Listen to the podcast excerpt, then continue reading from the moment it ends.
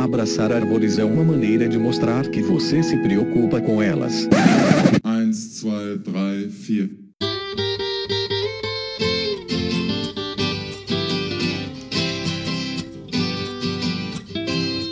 Subi o rio e vinhema numa canoa de remo. Fui caçar no gato preto, um lugar bom que só vendo. Levei a minha dois canos e meu cachorro veneno. Howdy, aqui é Fernando Lima e este é o Desabraçando Árvores, um bate-papo sem firula sobre ecologia, conservação, a vida, o universo e tudo mais. E eu estou aqui direto de Atibaia, São Paulo, e comigo está o professor Fabiano Melo, direto de Viçosa, Minas Gerais. Fala galera, bom dia, um prazerão enorme estar aqui com vocês novamente, é sempre uma alegria imensa, mais um podcast, vamos que vamos! E hoje, rufem os tambores, porque nós temos ninguém mais, ninguém menos que a jornalista Laís Duarte, direto de São Paulo. Oi, gente, que bom, enfim, tá fazendo essa primeira participação aí com vocês. Oficialmente, né? Muito obrigada, oficialmente, para engrossar o time dos mineiros. E o nosso agente molder da conservação, Rogério Cunha de Paula, também direto de Atibaia, São Paulo. Olá, pessoal. Espero que todos estejam bem nesse comecinho de ano. Vamos lá para mais um episódio que hoje tá sensacional. Hashtag sensacional. É isso aí, moçada. Realmente nós temos um episódio aqui sensacional, atendendo aí a pedidos. Nós vamos falar dos nossos perrengues, dos nossos apuros, dos nossos apertos em campo e o que não falta é caos para contar com essa minerada aqui presente, como disse a Laís. A Laís, gente, a Laís Duarte, ela faz parte do nosso editorial, ela tá sempre aí dando sugestões e como a gente pode melhorar o episódio. E finalmente hoje nós temos ela aqui falando com a gente. Você apresenta aí, Laís. Fala um pouquinho pra gente. Quem é você? Bom, eu sou a Laís, Sou mineira de Araguari, antes de mais nada. Falo AI, sou repórter do Repórter Eco, o programa de notícias ambientais mais antigo da televisão brasileira. Trabalho na TV Cultura há 13 anos. É um assunto que me toca muito, do qual eu espero muitas boas notícias para a gente dar, não só no Repórter Eco, mas aqui no podcast também. Sensacional! Então, pessoal, vamos lá. Né? A gente tem bastante coisa para passar aqui hoje no episódio episódio, a gente já empolgou contando um monte de história, né? Cada um contou umas três histórias aí. Nós tivemos essa semana um sorteio de dois livros: o livro Pantera Onca, A Sombra das Florestas, e o livro Métodos de Estudos em Biologia da Conservação e Manejo da Vida Silvestre. E não é tudo. Nós vamos fazer agora esse sorteio dessas duas obras maravilhosas, mas tem um pequeno detalhe: dois dos autores do livro Pantera Onca, A Sombra da Floresta estão falando com a gente aqui agora, ninguém mais, ninguém menos que o nosso agente molder da conservação e a Laís Duarte, que escreveram esse livro. E também não é tudo, porque o que, que vocês fizeram, gente? A gente autografou a obra de presente para o sorteado. Olha aí! Sensacional! Eu só dei uma rabiscada. e o Gambarini? O nosso querido Adriano Gambarini?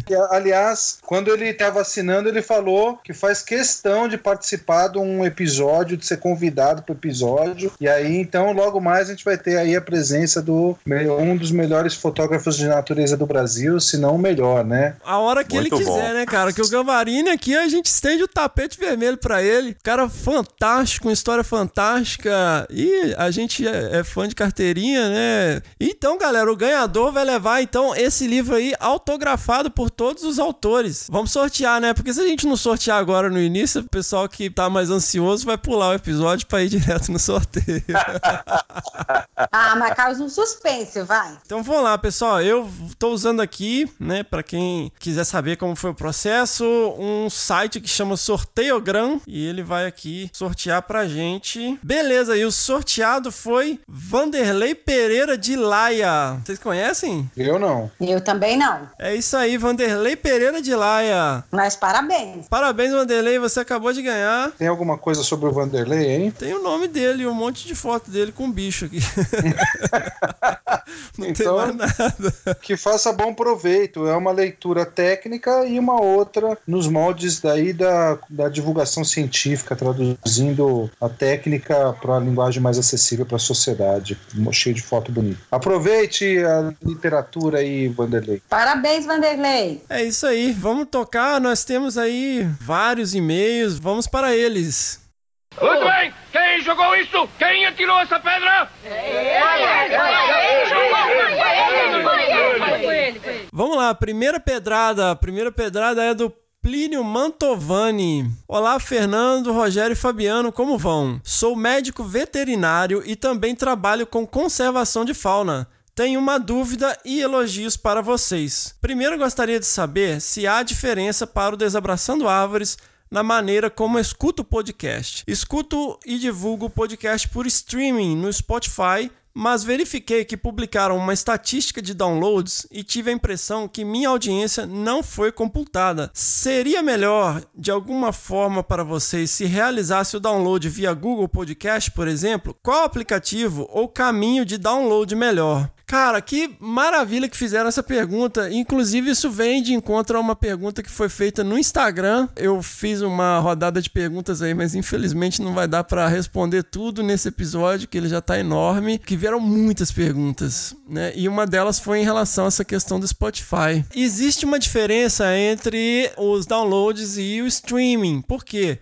A gente consegue contabilizar exatamente o número de downloads. Inclusive, ele faz uma estatística lá de downloads únicos. E esse serviço de hospedagem que a gente usa, ele contabiliza também quantas vezes foi tocado no streaming do Spotify, mas única e exclusivamente o do Spotify, ele não contabiliza streaming de outros aplicativos. Então, para estatísticas, pessoalmente prefiro os downloads. Como tem muita gente, né, a maioria dos usuários de Android usam o Spotify, é muito mais fácil a gente mandar o link do Spotify. Então, o Spotify ele está superando o número de, de downloads agora. Se for usar outra coisa que não o Spotify, aí é mais legal fazer download. Aí você pode procurar qualquer é, agregador de podcast que o Desabraçando Árvore está lá, seja o WeCast, Podcast Addict, Castbox, todos os agregadores de podcast já tem o Desabraçando, é só você escolher. Então ajuda a gente aí, ou vai no streaming do Spotify ou, se for usar outro, faz o download aí e ajuda a gente. Abraço, Plinio, valeu, divulga nós aí. Ele fala de você mais aqui, quer ver? Seguindo, aproveita a oportunidade para elogiar o trabalho que todos têm feito no podcast. Conheci através do Rogério, que tive a feliz oportunidade de conhecê-lo em um excelente curso de campo no Pantanal no ano passado e não perco um episódio desde então. Olha aí, Rogério. Pois é, olha aí. Muito bem. A maneira descontraída de como trazem e conduzem os temas da conservação, as entrevistas com profissionais de renome e os causos que compartilham deixam o áudio fácil de ouvir para qualquer público, além de trazer muita inspiração para os profissionais seguirem trabalhando nas diversas facetas que a conservação possui. Sensacional! Queria saber do professor Bião se podemos marcar um shopping em Viçosa para batermos um papo desses pessoalmente. Se não for adepto da cerveja, podemos marcar de comer um pão de queijo na padaria também. Ô Bião, você não é adepto de cerveja, Bião? Nossa senhora, amo cerveja, já tá marcado. É é só ele combinar que nós estamos juntos. Sensacional. Vamos lá, deixa um grande abraço ao Rogério e mais uma vez agradeço a disponibilidade de vocês, especialmente do Fernando na moderação e acredito que na edição também. Se não fica o elogio aos editores. Continuem produzindo, que continuarei divulgando. É sensacional. Um grande abraço a todos. Plínio Mantovani. Plínio, é eu Muito mesmo bom. que faço a edição e é um pesadelo toma um, um tempo. Ela faz tudo. o, cara, o cara é multita, multitask. Isso na reta final do doutorado, né? Então, assim. E com um bebê pequeno. É. Detalhe. Nem me lembre, né? Mas ah, a gente faz com muito carinho aí, né? Vai apertando aqui, apertando ali, tira uns minutinhos todo dia. A gente faz um esquema de gravação aí que permite ir editando aos poucos. Bom, eu agradeço aí o elogio. Espero que vocês estejam gostando aí da edição de áudio. A gente tá tentando melhorar, vai aprendendo, fazendo um pouco. Vamos lá, combina a cerveja aí com ele, Bião. Tá combinado, é só ele marcar dia e horário. Local que não falta em Viçosa. é verdade. Segunda pedrada, eu não sei nem se vale essa segunda pedrada, porque é ninguém mais, ninguém menos que a Paula Piscin. É marmelada, hein? É. Pra quem não conhece, gente, a Paula Piscin é uma jornalista, ela é um patrimônio do IP Instituto de Pesquisas Ecológicas. Ah, um patrimônio do jornalismo ambiental também. É, vamos colocar dessa maneira que é mais abrangente, né? Mas a Paulinha é uma querida, super hipster, tá sempre dando apoio. Ela foi uma das primeiras pessoas a comprar a ideia do Desabraçando. Hoje a gente tem gente escrevendo. Ah, e aí? Porque quando a gente começou, eu convidei praticamente toda a minha li lista de contatos pra participar. Falou: Ó, oh, tô com esse projeto aqui e tal. Eu pensei, ah, não deu muita ideia, né? O, o Rogério, a Laís e o Bião pularam dentro na hora. Falaram: não, vamos aí, vai ser legal e tal. E agora, agora várias pessoas têm procurado a gente. Pô, que legal, né? Aquele convite ainda tá de pé. Mas antes da gente lançar o primeiro episódio, eu e a Paulinha, a gente conversou durante quase cinco meses. Eu, a Paulinha e a Miriam conversando, pensando no formato, pensando em como fazer, buscando. E a Paulinha sempre sugerindo, sempre dando um apoio aí. Hoje, infelizmente, ela não pôde participar, mas a gente tem aqui a Laís e a Paulinha, elas são super ativas, ajudam pra caramba a gente, mas eh, elas estão sempre no pano de fundo e a gente quer que elas venham aqui pra frente do, do palco, pra frente dessa tribuna. E felizmente a gente tem a Laís aqui hoje e a Paulinha ainda vem. Ah, tem que vir sim. Mas vamos lá pro e-mail dela, que é um textão. Alô, pessoal. Olha, queria mesmo escrever no que bicho é esse, mas acho que nunca vou adivinhar nada nesse sentido. Para vocês terem uma ideia, eu me assustei com o áudio que o Léo Silva mandou no último podcast. É um bicho ou alguém gritando, Oh God! Ela tá se referindo provavelmente ao cachorro do mato, que no penúltimo episódio. Apesar de atuar na comunicação ambiental e de terceiro setor, vivo muito o ambiente urbano, então meu contato com bichos é raro. A vocalização do Bem TV eu sei identificar. Moro em São Paulo, em um bairro com pouca área verde. O contato com a floresta é muito pouco perto do que eu gostaria. Acho que a falta desse ambiente é que me chama para as questões ambientais, sei lá. Queria saber se podemos discutir essa questão no podcast também o meio ambiente urbano como se conectar com a natureza em meio ao caos de concreto, levando um pouco mais dessa questão a quem vive a maioria do país, vamos combinar, em zonas urbanas. Falta conexão entre os seres da cidade com a floresta, que a maioria chama de ambiente ou meio ambiente erroneamente. Talvez por essa falta de conexão, o tema não seja ainda tão relevante na vida das pessoas e não as mobilize com a seriedade que deveria mobilizar. Precisamos entender mais sobre como nosso consumo e nossa vida no ambiente urbano afeta a biodiversidade. Olha, pô, fantástica a sugestão da Paulinha, hein? Demais mais. Necessária. O que, que, você acha, Laís? Você que frequenta a selva de pedra aí de São Paulo também? Eu acho que a grande dificuldade das pessoas, eu percebo isso todo dia. Elas sabem que os problemas ambientais existem, mas elas não sabem que ele é está tão próximo da casa delas. E elas também não sabem que tipo de atitudes elas fazem no seu dia a dia,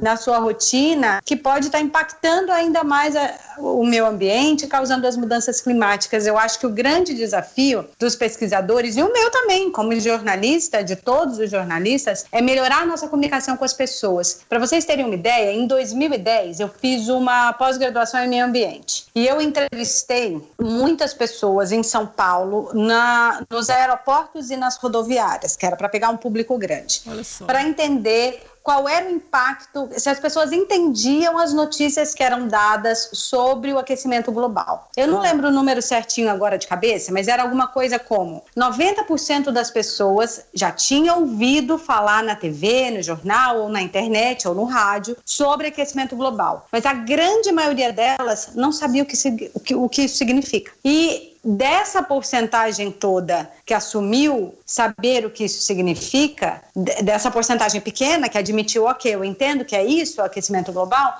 o que, que elas fizeram, o que, que elas mudaram na rotina delas para tentar diminuir o impacto. A pequena porção que admitiu ter mudado alguma coisa separava o lixo. O consumo de água, o consumo, o seu consumo no dia a dia, o trocar o alimento convencional por orgânico, mudar o meio de transporte. Ninguém tinha isso como uma meta de vida e nem entendia o impacto dessas mudanças, dessas atitudes para a questão ambiental, para as mudanças climáticas. Então, acho que é um desafio nosso fazer ciência e traduzir ciência para que as pessoas entendam que o prejuízo não é dos ambientalistas. O prejuízo é nosso hoje e principalmente a dos nossos filhos, é das gerações que vêm aí. Então é um desafio, sim, produzir ciência e conhecimento, mas traduzir essa ciência e esse conhecimento para a população em geral. É isso aí. Vamos pensar em alguém para trazer para falar um pouco sobre isso, a questão urbana. Aceitamos sugestões. Ah, tenho vários nomes, pode deixar que a lista vai chegar. Oba! Muito bem, Laís. Eu acho que isso é interessante. Eu acordei com um barulho de um, um zumbido. Quando eu fui olhar, Cara, o vizinho tava lavando o telhado, sabe? Assim, com lavando, com VAP, com uma VAP. Porra, cara, a te, pra ficar a telha laranja, né? Assim, aí a gente já, já sai do, da, daquela esfera de varrer a calçada com o esguicho, que a maioria da população faz até hoje, né? É Mas, por lavar o telhado. Lavar o telhado, cara. Não, não entendo assim, o propósito de lavar o telhado. Mas enfim, era só mais uma, uma cornetada. Numa cidade que nem sofreu com a crise hídrica, né? É. Quase, não, quase não sofreu e está diante dela novamente. Né? Exatamente. Janeiro choveu um é. terço, até agora choveu um terço do esperado para o mês de janeiro. Ou seja, estamos às portas de viver outra crise hídrica. Perfeito. Pô, e a galera lavando telhado, né? Pelo amor. Levou o telhado, cara, para ficar telha laranja. E depois não vai ter água nem pra tomar banho, né? Que aconteceu isso na última crise hídrica, né? Não, aí eu tava puto, e minha filha falou: Oi, pai, mas por que, que a pessoa lava o telhado? Eu falei, pois é, exatamente essa questão. Espera chover.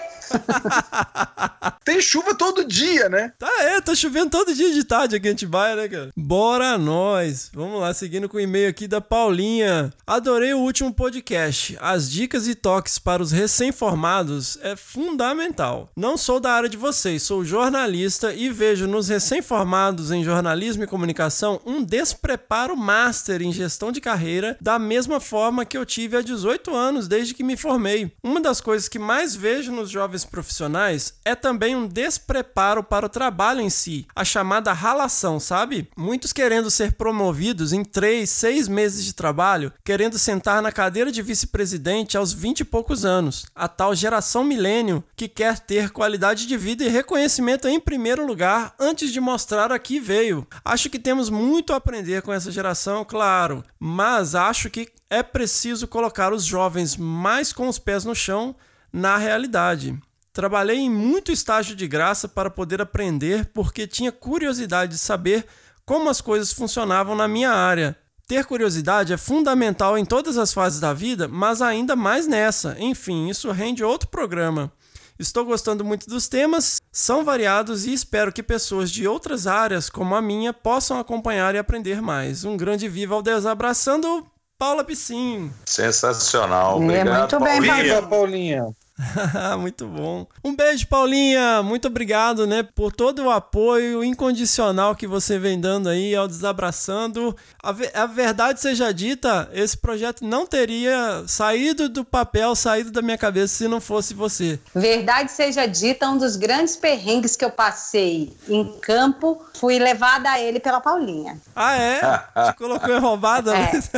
Na verdade, ela não me colocou em roubada, ela me deu uma matéria linda para fazer para o repórter Sobre o Rio Negro, as Anavilhanas, e foi uma viagem de oito dias pelo Rio Negro. Eu já posso contar ou tem que esperar outra hora? Conta aí, Laís. Ah, então tá bom. A Paulinha me mandou fazer essa matéria. Fui eu, cinegrafista e operador de áudio, para a Amazônia para fazer essa, essa reportagem. Eram, eram várias reportagens por ali. E aí ela dava um recibo é impossível você arrumar um restaurante que dê a nota fiscal no meio da floresta amazônica. Não preciso nem dizer isso aqui. Então, como a gente tinha verba da emissora para viajar, ela dava um recibo que a gente levava para as famílias onde a gente parava e pedia para as pessoas cederem ou cozinharem para a gente e a pessoa assinava esse recibo para eu trazer de volta para São Paulo, para Paulinha. Hum. Muitas vezes a pessoa não sabia nem escrever e a gente tinha que escrever por ela ali o que quanto a gente gastou naquela refeição e tal. A gente tinha um suprimento para aqueles dias em que a gente não tinha, não encontrasse nenhum lugar onde a gente poderia comer. Mas vai passando o tempo, aquela comida ali já não sustenta, você quer comer uma comida direito mesmo.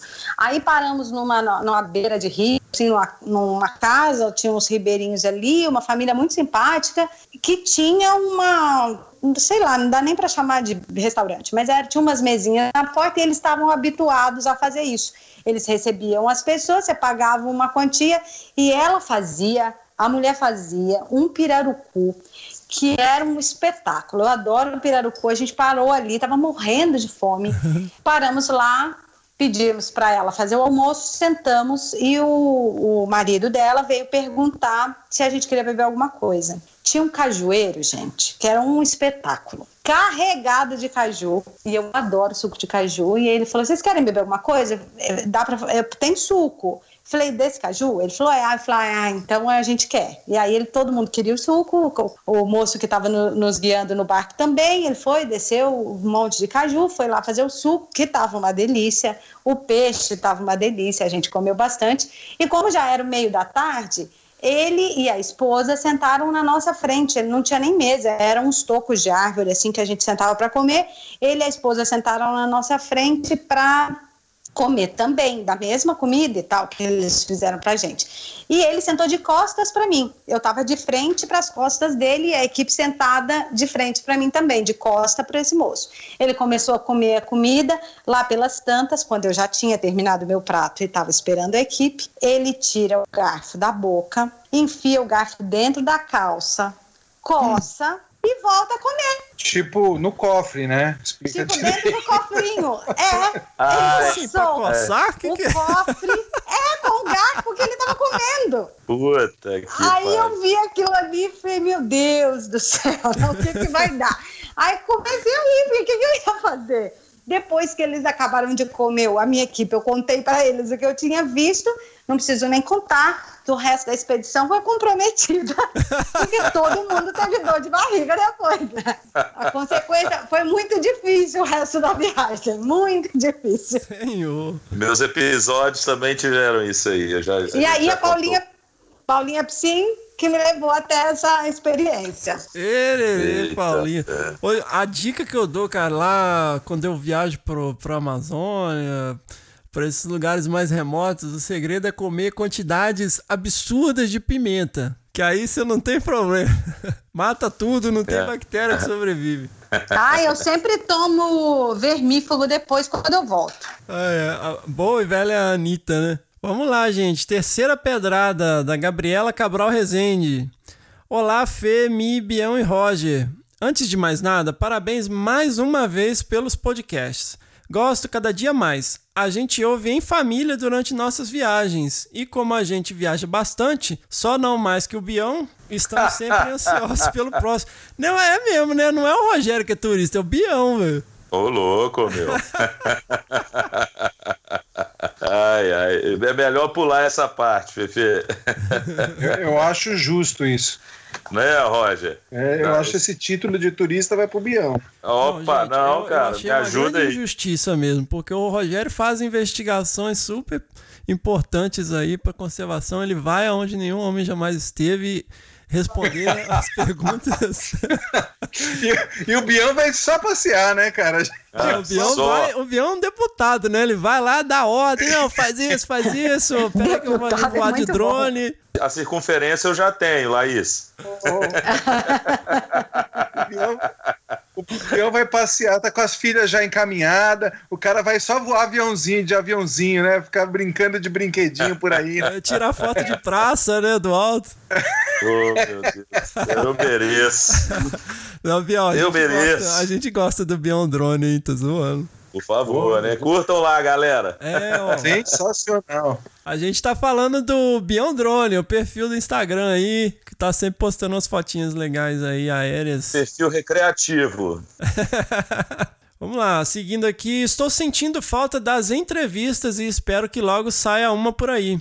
Mas também gosto bastante desse novo formato de comentários sobre alguns temas. Ô, gente, o negócio é que a Paulinha e a Gabriela, elas mandaram um e-mail no dia que a gente gravou o episódio anterior, porque é assim, e eu acho que vale aqui ficar a dica, o episódio sai no domingo, mas geralmente a gente grava a leitura de e-mails na quarta ou na quinta, para que a gente tenha tempo de editar. Então, se o e-mail chega sexta-feira, ele vai para o próximo episódio. Ele não dá tempo de entrar. Verdade. Seguindo, meu e-mail está um pouquinho atrasado, pois gostaria de comentar no que foi falado no episódio 6. E a essa altura até ouvi o 7 e o 8 está para sair em breve, mas segue mesmo assim. Na verdade, são duas observações, uma delas, uma curiosidade em forma de causo sobre o Aguirre. Ela está se referindo aqui ao grande naturalista Álvaro Aguirre, que percorreu aí basicamente a Mata Atlântica inteira e escreveu um livro aí que é uma referência até hoje sobre os muriquis de 1900 e bolinha, 1900 e quanto, Bion, você sabe não? 1971.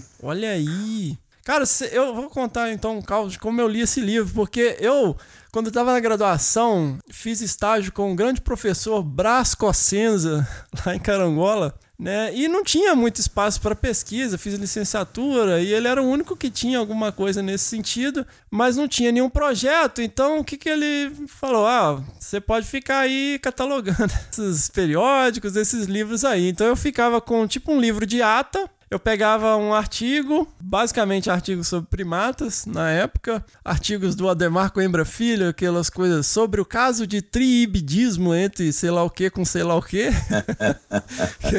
Ficava lá no museu, lá no CPRJ, né, no Centro de Primatologia do Rio de Janeiro, hibridizando bicho e escrevendo. E eu ficava catalogando à mão cada uma dessas referências. E eu fiquei quatro meses fazendo isso até a gente escrever um projeto de iniciação científica. Só que aí eu pegava muita coisa para ler e aí eu achei esse livro todo empoeirado lá do Aguirre e li. É muito, muito legal. Vamos lá. Sabiam que ele foi um dos grandes responsáveis pela redescoberta do mico-leão preto na natureza? Isso aí eu não sabia, não. Contextualizando para os ouvintes. O mico-leão preto, primata endêmico de São Paulo, já foi considerado extinto até 1970, quando Aguirre, nas suas andanças pelo Brasil, encontrou um casal dessa espécie taxidermizado numa loja de armas em Presidente Venceslau, que fica no Pontal do Paranapanema SP. Ela não escreveu isso aqui, mas vale como curiosidade. Presidente Venceslau é onde ficava a sede do Nacional Socialismo, né, o famoso nazismo no Brasil. Inclusive o Brasil ele tinha o maior número de filiados ao Partido Nacional Socialista fora da Alemanha nessa época. Caramba. É. Uma hora eu conto sobre a fazenda nazista que eu encontrei no interior de São Paulo. Doido. Como ele era amigo do professor Adelmar Coimbra Filho, o pai da primatologia brasileira, e sabia do interesse do Coimbra pelos micos-leões, o avisou desses bichos. Imediatamente o Coimbra pensou: se estão lá taxidermizados é porque tem bicho vivo na região. Assim ele correu lá para o Pontal para procurar os micos-leões paulistas nos remanescentes de floresta da região e redescobriu o mico-leão preto na natureza após um hiato de 65 anos sem registros para a espécie, graças ao Aguirre. E aí, seguindo a conversa de redescobertas, tivemos um registro recente de espisetos ornatos para o Morro do Diabo. Primeiro registro para o parque em 2015, apesar de já ter sido registrado historicamente na região. E aí, mais um caso. Nossos assistentes de campo testemunharam uma predação de mico-leão preto, muito provavelmente por ele, segundo a descrição, mas não tivemos como bater o martelo pela ausência de provas. Sabe aquela inveja branca de por que eu não estava no campo nesse dia? Pois é, vocês devem imaginar o sentimento. E como bons biólogos já devem ter passado por isso algumas vezes. Enfim, o assunto de novos registros rende papo para um podcast inteiro, então vou parar por aqui. Me desculpem pelo longo e-mail, desejo prosperidade ao desabraçando e sigo na ansiedade pelos próximos episódios. Gabi, quarta pedrada. Larissa Vacarini Ávila. Oi, galera do Desabrace. Acompanho o podcast desde o primeiro episódio e quero parabenizar vocês pelas discussões super importantes de forma descontraída. Fiquei muito feliz com a expectativa de falarem sobre educação ambiental que sugeriram no último episódio.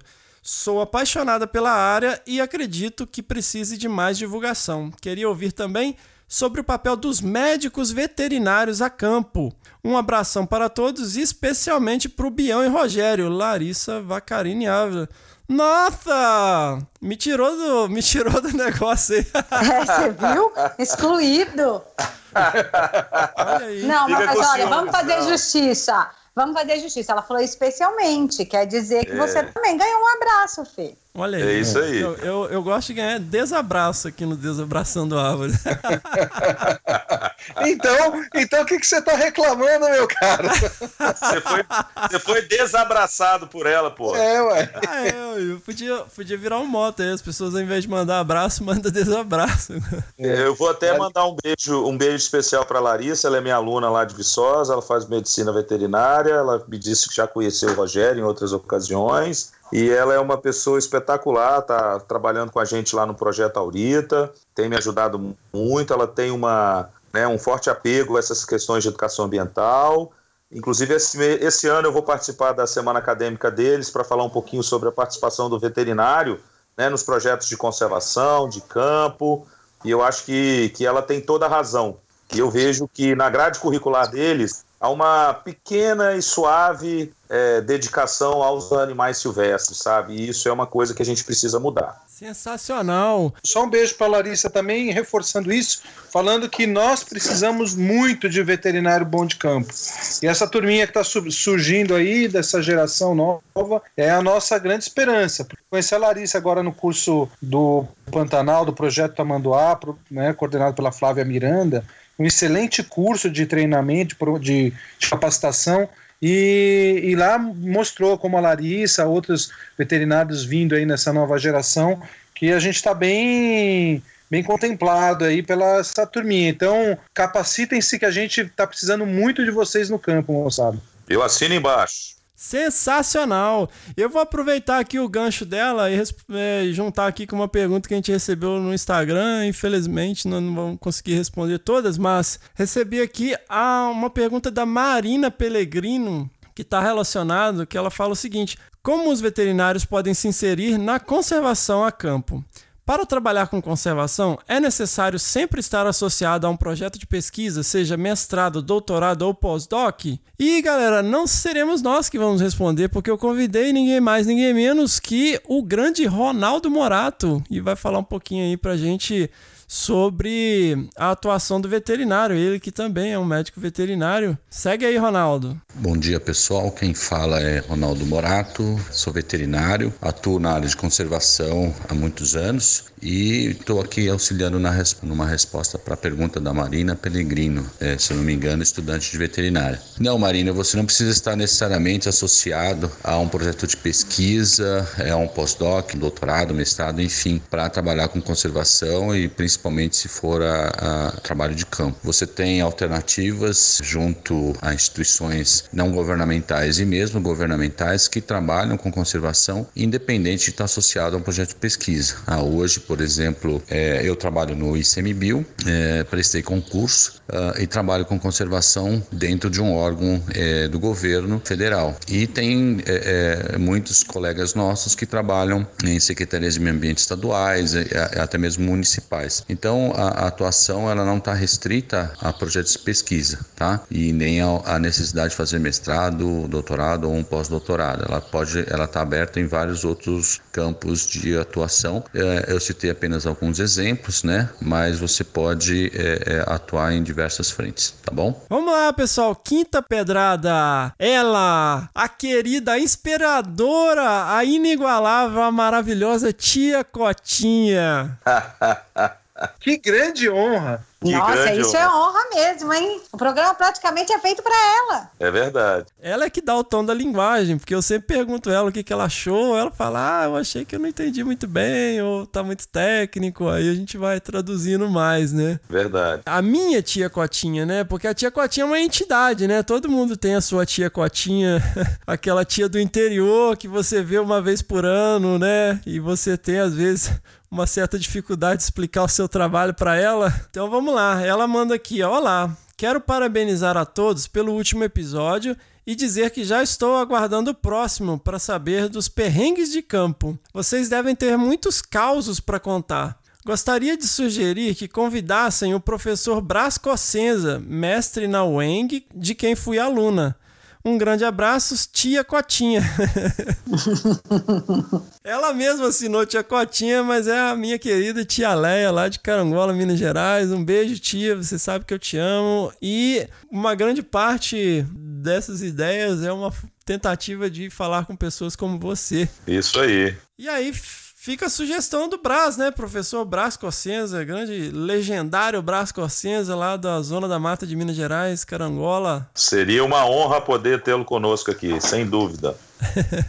o Brás é muito figura, né, Bião? Demais. Grande parceiro, um grande brother meu. Nossa, né, Bião? Foi o meu primeiro orientador, né, na iniciação científica. Meu primeiro estágio, como eu falei aí mais cedo, foi Verdade. o grande professor Brás Cossenza antes de você me conhecer, você conheceu o Braz antes, né, cara? Então, show de bola. Vamos que vamos. Vamos que vamos.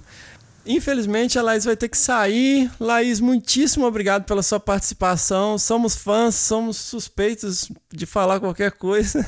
e esperamos você aqui sempre, nos próximos episódios. Ah, pretendo, com certeza. Vou deixar vocês agora, porque tem uma entrevista para fazer, mas logo vou ouvir para saber desses perrengues aí também, viu? Boa, gra boa gravação para vocês.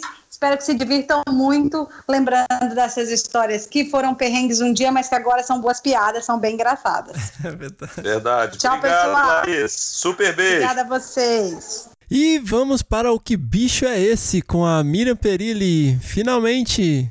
Oi, pessoal, tô de volta aqui. Eu tô falando com empolgação, mas eu tô zerado aqui que nós estamos gravando à noite porque as crianças estão dormindo. É, não pode falar muito alto, não. e aí, Mi, um tempão sem participar do nosso Desabraçando Árvores, hein? Tava com saudade, Fê. Queria já voltar mesmo. Legal. Bom, pessoal, vamos lá para as respostas então. Tivemos algumas respostas aqui, né, Mi? Oba! Manda aí, Fê. Vamos lá. Oi, Fefe. O bicho do último episódio foi o João de Barro, Furnários Rufos. Aguardamos o próximo. Abraços. Adivinhe quem? Rufem os tambores.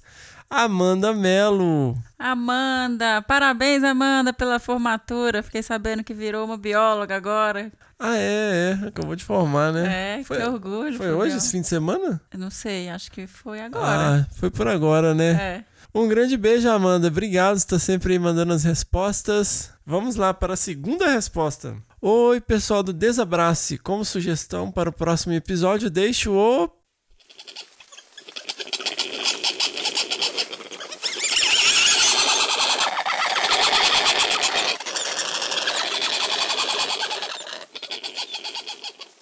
Como dica para o pessoal, o que ajuda muito e quando não tem faz muita falta, acho que ela tá falando de que a gente tem que dar mais dica, né? Isso. O som desse mamífero é parecido e confundido com o de um cavalo. Boa sorte, ouvintes. Um grande beijo para todos vocês. Isabela Melo. É verdade. Eu te falo que a primeira vez que eu ouvi esse bicho, parecia mesmo um cavalo. Eu estava no Parque Estadual do Rio Doce com o professor Adriano Paglia. Olha aí. É uma dica aí. Ele que escutou falou: vamos lá procurar. A gente entrou no mato e achamos o bicho. Olha só, a primeira vez que eu vi foi na Serra do Brigadeiro. Então, para falar sobre o bicho do último episódio, a gente convidou aí o Murilo Duarte, ele que sugeriu o bicho que é, né? Que é o João de Barro, como a Amanda respondeu aí. Ele tinha dado essa sugestão e falou, né, que era a iniciação científica dele, e então a gente convidou ele para falar um pouquinho. E foi ele também que enviou a pergunta que deu origem a esse episódio sobre os perrengues de campo. A gente tentou fazer uma logística para que ele pudesse participar, né, aqui do que bicho é esse, mas infelizmente não deu e ele mandou aqui uma mensagem de áudio pra gente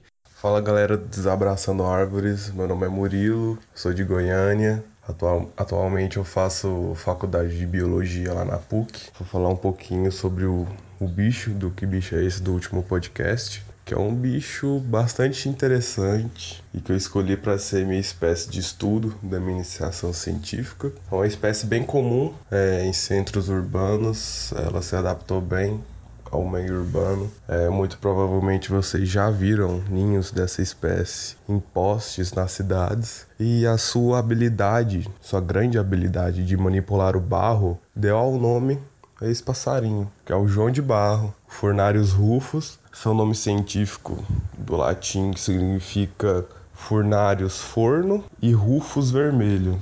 Então, traduzindo mais ou menos, ficaria ave vermelha construtora de fornos. Forno que se dá o, é o formato do ninho.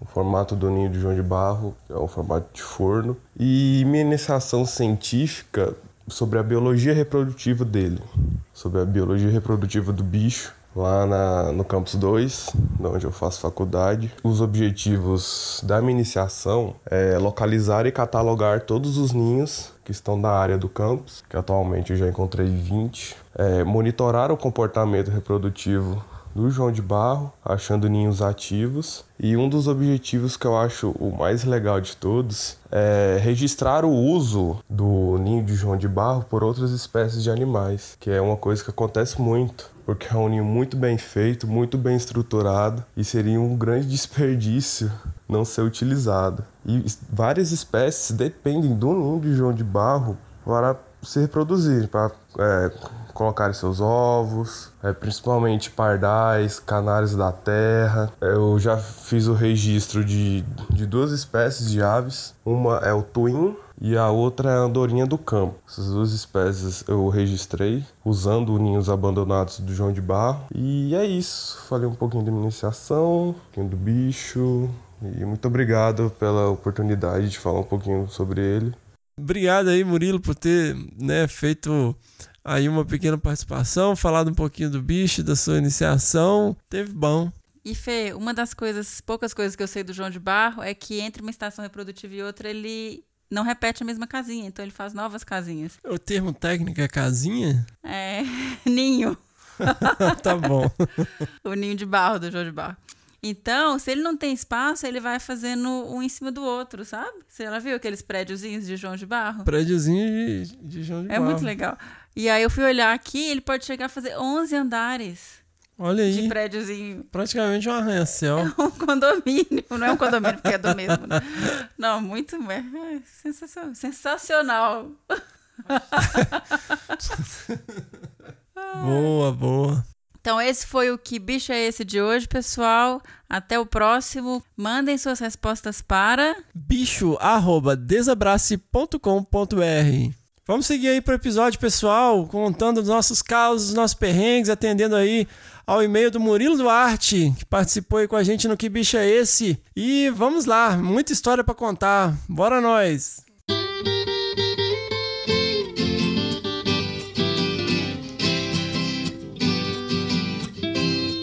Subi o rio e Vinhema numa canoa de remo. Fui caçar no gato preto, um lugar bom que só vendo. Levei a minha dois canos e meu cachorro veneno. Ê, moçada, é hoje que nós vamos contar caos, finalmente, hein? é. Bora lá. Então, eu fiquei pensando qual que seria o maior perrengue, e igual o Rogério falou, né? Até difícil escolher às vezes, que é tanto. Mas comigo teve uma situação que foi muito memorável. Que depois que acaba, vira história para contar, a gente morre de rir, né? Mas durante é um. Cara, eu trabalhava, eu trabalhei com o meu grande amigo Denis Sana, lá no Parque Estadual das Várzeas do Rio Vinhema. Ele era coordenador de um projeto lá, um projeto Ecologia e Conservação de Grandes Felinos no Alto Paraná. Projeto aí do Instituto Procarnívoros, o IPC. E durante muitos anos, ao norte ali do Ivinhema, lá o pesquisador Lauriculen Júnior, né, do IP Instituto de Pesquisas Ecológicas, também estava monitorando as onças pintadas. E foi feita aí uma parceria muito bacana, né, entre o IP e o Instituto Procarnívoros. E a gente fazia algumas capturas conjuntas lá em Ivinhema e no Morro do Diabo, Parque Estadual do Morro do Diabo, no interior, no extremo oeste do estado de São Paulo. E em 2009, o Denis né, me colocou para fazer o um monitoramento com as armadilhas fotográficas lá no Parque Estadual das Vazes do Rio Viema. Para quem não está familiarizado, armadilhas fotográficas são câmeras, uh, elas têm um sensor de movimento associado a uma câmera e quando o animal passa, né, qualquer movimento, ele dispara a câmera. E os felinos, né, no caso os felinos pintados, como a onça pintada, jaguatirica, né, e outros gatos, eles têm um padrão que é único e exclusivo de cada indivíduo, igual uma impressão digital. Então você pega lá o padrão de pelagem, você compara duas fotos, você consegue dizer se é o mesmo animal ou não. E a gente distribui essas armadilhas né, numa grande área para ver quantos indivíduos estão lá, é, a distribuição espacial deles e usando alguns modelos matemáticos a gente consegue dizer quantos animais estão ali. E fomos lá, eu e o meu grande escudeiro menino Wilson, grande Wilson, querido, um grande abraço para você. Você sabe que você mora no meu coração. O Wilson ele entrou junto comigo praticamente no, no Instituto de Pesquisa Ecológica, na época a gente foi fazer levantamento do mico-leão preto, e eu convidei ele para ir comigo, né? Que o Denis deixou comigo uma Toyota Bandeirante, que Oi, é que é uma ignorância de um trator, né, bicho? Nossa senhora. E o Denis até... o, Wilson, o Wilson era da região lá? O Wilsinho, ele é de Teodoro Sampaio, é onde a gente tem uma, uma base do IP, né, um site, e ele trabalha com o Mico Leão Preto, na verdade, ele é, é contratado, né, fixo do projeto Mico Leão Preto, e a gente vivia trabalhando junto nessa época, e, e eles têm uma semana de folga, e nessa semana de folga eu contratava ele por fora para me acompanhar, né, quando eu precisava. Nessa época eu estava coletando dados lá nos fragmentos do Florestais do Pontal do Paranapanema, no meu mestrado, e fazendo esse trabalho também lá em Vinhema, né? Com as câmeras. Aham. E é aquela coisa, a Toyota Bandeirante era uma alegria, a gente descia para Vinhema, era a mesma coisa, chegava lá, parecia que você tinha viajado em cima de uma britadeira, né?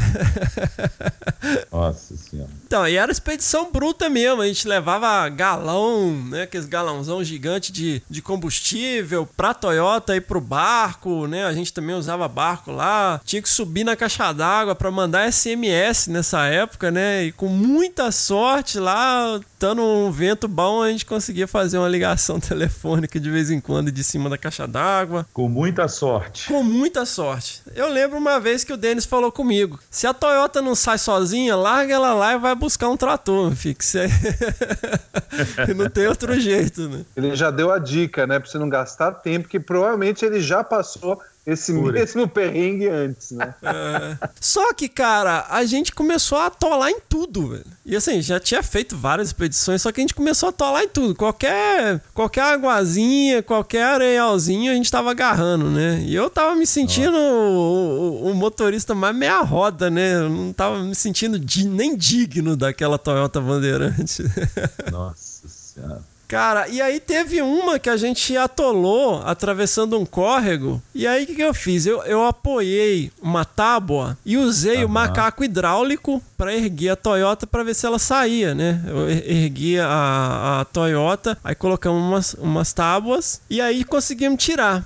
E aí fomos embora, revisando câmera e tal. Aquela boa e velha Ken Tracker, né? O negócio era rolo de filme fotográfico de 36 poses, flash branco, aquelas fotos maravilhosas, né? Diferente dessas câmeras agora, que é aquele troço tudo borrado. Mas enfim. E aí logo depois a gente atolou no areal. e Pra nessa. variar, vocês atolaram, né? Atolamos de novo. Aí eu falei, caramba, velho, atolamos de novo e tal. Eu falei, pô, vamos- já deu certo o negócio do macaco hidráulico, vou fazer de novo, né? Merguei ele, colocar uma tábua, a gente já andava com umas tábuas, né, na carroceria. Só que quando eu usei o macaco hidráulico dentro d'água, entrou água dentro dele. E ele perdeu a pressão. E aí, na, na minha inteligência, eu fui a- abrir a- a- o macaco hidráulico. Falei, pô, vamos ver se a gente consegue mexer nisso aqui. E aí eu falei com o Ilcinho, aperta aí, Ilcinho. Cara, ele apertou, mas espirrou o óleo todo na minha cara. Cena de filme. Não, e no meio do areal, cara. Você não tem, você tem foto disso pra botar aí pro pessoal ver depois? Tem, tem. Vai na capa Ah. do episódio, vai lá no post. E o que é legal é que são fotos de papel, provavelmente. Não deveria ter máquina digital naquela época. Não, até tinha, cara. Tinha, mas era aqueles, aqueles brutamontes de câmera, né? É, eram as- os primórdios, né? Os primórdios, os primórdios. Então, aí virou, fiquei empanado, né? Né? Mas o engraçado, cara, que na hora que aconteceu isso, saiu rolando um pro lado e o outro pro outro, morrendo de rir, cara. Morrendo de rir. É isso, isso que eu ia perguntar, se você ia rolar na areia pra virar um, um, um, um bife à milanesa. Não, é figu sentido figurado, né, cara? A gente ficou morrendo de rir, cara. Que se, nossa, você tá muito na merda, cara. Aí não tem o que fazer, né, velho? E quando você tá com um cara que é brother mesmo, bicho, que aí que você vê que brother é brother, fé da puta é fé da puta, cara. O cara tá ali com você pra pau pra toda obra, né, bicho? Aí o É verdade. você não vai apelar com o cara, ainda mais que foi eu que pedi pra ele apertar o negócio, espirrou tudo na minha cara. E conseguimos sair, cara. Aí vai, vai, vai, já com a moral baixa, né? Atolamos de novo em outro córrego, cara. Nossa senhora. Isso virou filme, filme de terror já. Cara, só que dessa vez não saiu. Aí falei com ele, é, Wilson, nós vamos ter que chamar um trator, né? Aí peguei o GPS, eu tinha as fazendas tudo mapeada no GPS. A fazenda mais próxima era 15 quilômetros em linha reta. Nossa senhora. Isso em linha reta, né? Que aí é uns 18 quilômetros de caminhada, né? Na estrada, vai fazendo curva e tal. Ué, o que eu não tenho solução tá resolvido, né? Começamos a andar e fomos embora. Largamos a Toyota lá. E aí, cara, a gente atravessava assim, manada de Nelore, cara. Uns Nelore praticamente selvagens, criados lá no meio do Varjão, bicho. Uns touro que inacreditável, assim. E teve uns lugares que a gente passou, assustador, cara. Os bichos gigantes, parecia búfalo. Né? Mas esses Nelore meio marruá, né? Meio selvajado assim, eles têm um comportamento de manada mesmo, cara. Ele, as fêmeas e os filhotes, eles ficam mais no centro, assim. E o- os touros, eles vêm tudo correndo. É verdade. E aí eles param próximo a você assim, aí estoura de novo e volta tudo correndo pra trás. Aí vem correndo de novo. Eles têm, pra quem não tá acostumado assim, é assustador, cara, mas a gente já tava lá. No esquema a gente dava uns gritos lá, oh, tchau, e ia embora. Mas aí a gente tá, atravessou uns aterros, cara, uns aterros assim, do- de um lado era Varjão, do outro era Varjão, e aí tem aquele aterro só pra você passar mesmo. Cheio de pegada de onça, aí você começa a pensar, falei, caramba, se tiver uma onça aqui no aterro, pra que lado que nós vamos, né? Ai, ai, ai. Enfim, cara, a gente chegou na fazenda, cara. Já era o quê? Uma- Na fazenda Vaca Branca. Já eram as 9 horas da noite, bicho. E tava tendo uma festa lá, todo mundo bebendo cachaça, bebendo cerveja. Eu já fui lá no tanque pedir pra lavar a cara lá, tudo sujo de óleo, com areia, não sei o que. Aí tinha um tatu galinha lá dentro do tanque, pronto pra ser assado lá. E aí os caras ficaram lá, não, fica aí, toma pinga com a gente. Aí até jantamos lá com eles, aí no fim liberaram um trator pra ir buscar a gente. Cara, mas aquele trator patrola mesmo de abrir estrada, sabe? Sim. Aí fomos, fomos. Quando chegou lá, tirou a Toyota, saímos de lá, era 11 horas da noite, né? Falei, pô, vamos voltar por dentro mesmo, né? Que você pode ir por cima, que sai pelas fazendas, ou dentro do, do parque mesmo, que ah, são as várzeas, né? E aí fomos. Aham. E, tal, e tem uns trechos que, na verdade, só a gente usava. Só a gente que passava, que era. Praticamente não tinha estrada, né? Basicamente foi o Denis que, que abriu tudo no peito lá com a Toyota. E aí, uma hora da manhã, o que que acontece? Atola de novo. Atola de novo, no meio do vajão. Aí falei com ah, mas vamos. Vamos dormir aqui, velho. Não tem o que fazer. Só que assim, não foi nem dormir, né? Foi passar a noite, porque, cara, é, a Toyota ela é cheia de, de, de fresta, cheia de, de, de buraquinho. Entrava, bicho, uns pernilongos do Pleistoceno, assim, dentro do negócio, ficava zoando a noite inteira no ouvido da gente. A gente passou a noite, né? A gente não dormiu. Mas seis horas da manhã, a Toyota tá virada pra leste, certinho, que o sol nasceu, veio direto na cara da gente, cara. Aí Nossa. pegamos, descemos, fomos andando até a sede do parque. Aí chegamos lá, já era quase 11 horas da manhã. Aí mandaram lá um, um trator pra buscar a gente. E aí fomos Puta, com a de novo, Toyota. né? De novo. É. Aí, cara, a gente falou, pô, se não sei o que que tá acontecendo, fomos dar uma olhada lá. Aí a tração tava quebrada, cara. Esse que era o Ah. problema. Porque você muda a Toyota Bandeirante, você muda, né? Pelo menos esse modelo, você muda a tração ali no câmbio, né, você coloca ela 4x4, só que você tem que descer e lá na roda Isso. travar a tração. Você faz um, um giro ali de acho que 90 graus né, em cada roda dianteira. Exato. E aí ela tinha quebrado as catracas ali na roda. Então você encaixa a tração estava funcionando, né, no, no motor, mas ela as rodas estavam rodando normal. 4x2, é, ela não funcionava, né? Ela não respondia ao comando, né? Não respondia ao comando, então tava sem tração. Aí eu recuperei a minha honra de motorista de off-road. e aí nessa, cara, a gente falou, pô, a Toyota tá foda, não sei o quê, mas a gente tinha conseguido revisar as câmeras. Falar, ah, então vamos, deu uma descansada, tá, vamos revisar agora. Amanhã a gente re revisa as câmeras que ficam no Rio, né? Vamos de barco. Aham. Uhum. E aí, beleza. De manhã, você sai parecendo operações especiais, né? Mochilão, perneira, facão, né? Chapelão, tudo pronto. E o Rogério sabe como é que eu vou pra campo, né, Rogério? É, você, Tudo, você é pior cara, que eu. Parece, nossa, comandos em ação, total. Não, eu, eu brinco que a gente vai com tanto equipamento que a gente parece uma árvore de Natal, né? Todo enfeitado. Até porque é necessário isso, mas o Fefe realmente ele, ele ganha de mim. Ele é campeão. Ele bate o recorde. Cara, ô Bião, eu não sei, um parênteses aqui, se eu tô ficando velho, cara, mas eu, eu acho que assim, ó, é, eu tô. Eu comprei um canivete novo que tem tudo que você não tem que levar, você tem um cinto de utilidades do Batman, né? Então, o canivete ele já, ele já ajuda. Só falta ter uma garrafinha de água embutida, um pozinho que você põe na boca e virar. Cara, eu não aguento mais carregar a tralha no campo, cara. Eu tô saindo sem câmera porque tá difícil, cara. É, não, é... junta o peso com a idade, né? É tudo mesmo. Tudo Mas não é, tempo. cara. Eu, eu estudei pra caramba, cara. Eu tenho um monte de manual dos Marines e fui atrás de equipamento tático, cara. Porque os caras são muito fodas. Cara. E aí a gente fica tá comprando aquelas tranqueiras de, de, de é, em loja de camping, cara. Isso não. Agora, o negócio é equipamento tático mesmo. Mas enfim. É, não. Ajuda, né? Ajuda. Bastante. Ajuda. Não, sempre ajuda. E aí, quando você passa o perrengue, você torce para ter um Fernando, um é. Fred, porque o Fred é assim também. Ah, o Fred um também. O Fred é dos meus. Não, o Fred é do, é do total. Fred Lemos, grande abraço. É. Ele e Fernanda. É, dois, dois queridos. Você, você torce para na hora do perrengue ter um cara desse do seu lado. Porque ele vai salvar. Alguma coisa naquela mochila vai sair, cara. Da é mala do gato Félix. Né? É, o verdade, é o verdadeiro MacGyver. Cara, então, aí a gente foi revisar de barco, né? Aí vai, subiu o Rio Viema e vai embora, vai embora, revisando as câmeras. Só que você sai, né? Special Forces de manhã, 5 horas da tarde, você tá um lixo, né, cara? Aí você já tá. você já larga tudo dentro do barco. Eu sai com a prancheta só e um facão.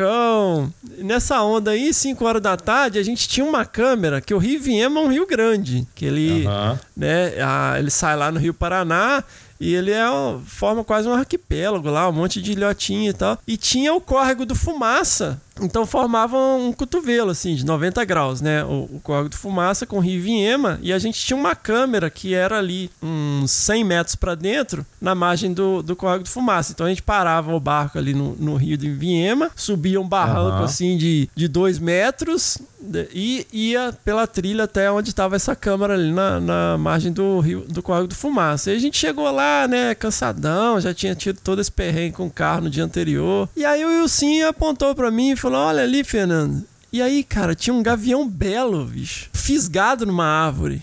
Os caras, eles amarram um linha de anzol na, na árvore e deixa lá, que é um parque estadual, eles vão deixando essa, essas linhas com anzol e depois eles passam pegando os peixes, né? E aí, provavelmente, esse gavião passou voando, a linha do anzol encaixou na asa dele, ele continuou voando até fisgar no anzol, né? E ele tava lá penduradão, morto. Eu falei, nossa, que loucura, né, cara? Uma árvore que pescou com um gavião que viaja.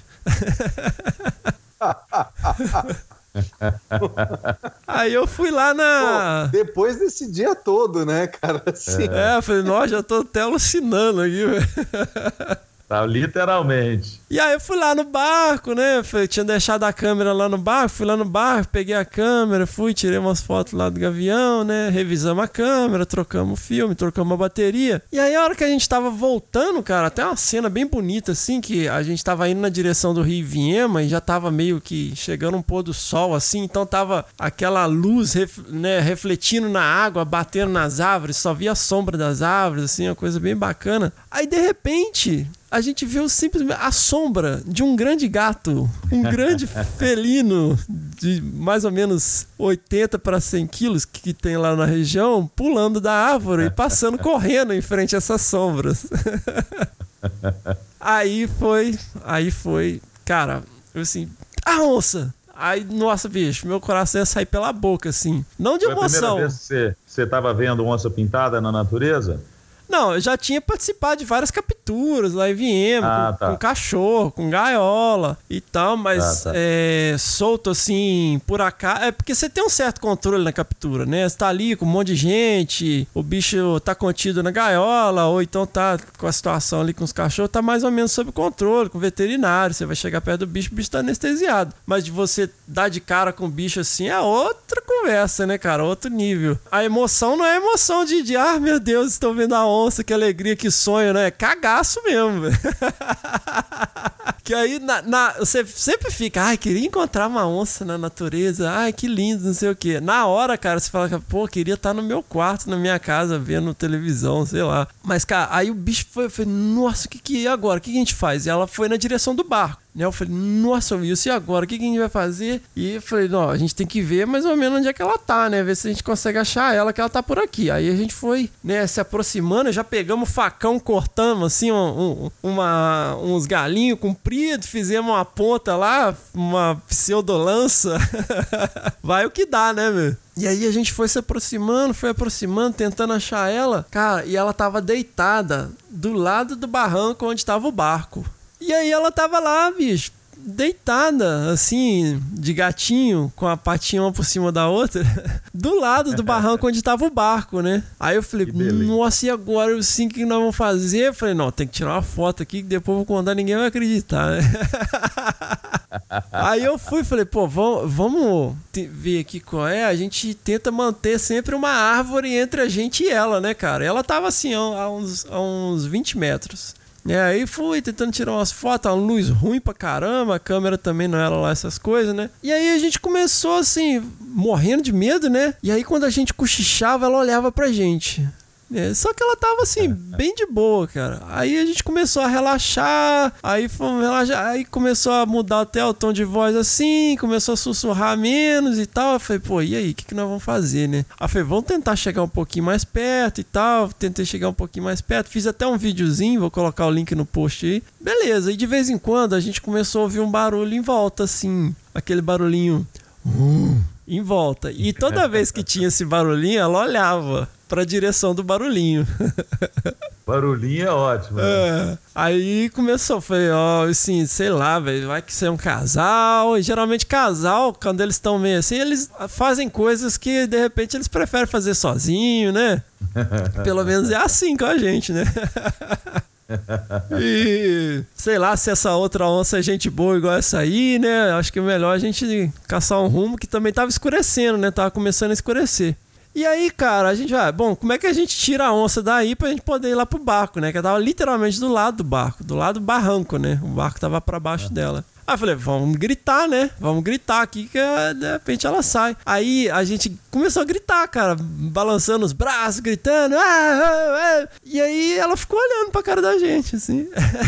cara, mas Quem você. são esses malucos, né? Não, quem são esses dois, dois macacos aí de duas pernas que estão aí gritando, cara? Porque você se sente, você se sente um, um macaco prego, cara, gritando e balançando galho ali, igual um, deve ser assim que, o- que os nossos ancestrais se sentiam. Cara, mas eu- você se sente. É é muito ridículo, assim, cara, porque é uma situação que você tá tão. É tão primitivo, cara. Desperta um instinto tão primitivo. Você se sente muito macaco prego, velho. E né, aí vai, gritamos, gritamos, gritando. Ela ficou olhando pra cara da gente e a gente foi, pô, e agora? Que que...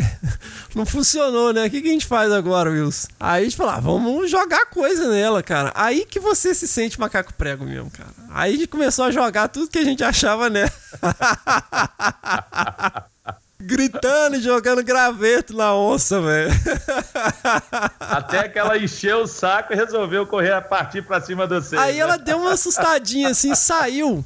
Cara, a gente cobriu esses 20 metros, pulou do barranco em cima do, do barco e soltou a corda. Cara, isso não deve ter levado 3 segundos, bicho, porque. Porque foi um negócio assim. Quando a gente. E aí, não, não é. A gente entrou dentro do barco com as nossas lancinhas, né? E como tava no barranco, a gente ficou apontando as lanças pra cima, assim. Falei, nossa, se ela vier, a gente tá com as agaias aqui, né? Os caras viraram zagaieiro da, numa hora pra É, outra. não. Experiência Ai, ai. completa, né? Ah, cara, vou cagar. Se a alça pulasse ali, já. ah, Eu não ia fazer Já isso, né? era. Mas na hora, cara, na hora. Não, você não- exatamente. Tudo que você aprendeu a sua vida inteira trabalhando com o Denis, com o Lauri e tal, você esqueceu num estalar de dedos, né? Não, velho, uai, mas o que, que você tem que fazer? Você tem que cre- correr, a gente não correu. É comportamento de Já presa. É, a gente gritou um- e cresceu pra ela. Mas aí, cara, É. o barco começou a descer com a corrente do rio, né? Eu não tinha ligado o motor ainda. Aí ela voltou e deitou no mesmo lugar. A hora que ligou o motor, ela saiu de novo, cara. Aí a gente foi descer no rio na direção do pôr do sol. Aí foi, puta que pariu. ah, velho. Com o pôr do sol ainda, de fundo pra, pra marcar bem, né? Com o pôr do sol, velho. Nossa, aí foi, foi sensacional. Valeu toda a experiência. Mas esse foi o perrengue mais memorável, assim, mas depois virou um negócio com chave de ouro, assim, né, cara? Porque como acabou tudo bem, aí foi sensacional. esse É, foi sensacional. sensacional. ai, ai.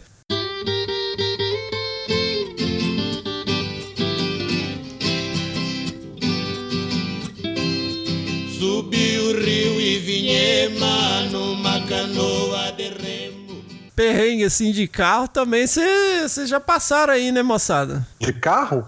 Vixe, muito. Carro, barco. De barco também. Teve uns que. Eu É. já passei de canoa. De canoa? De canoa. Canoa. É pior do que barco, né? Ô, Bianco, qual, qual que é esse aí? Você não Qual- tem um motor, né?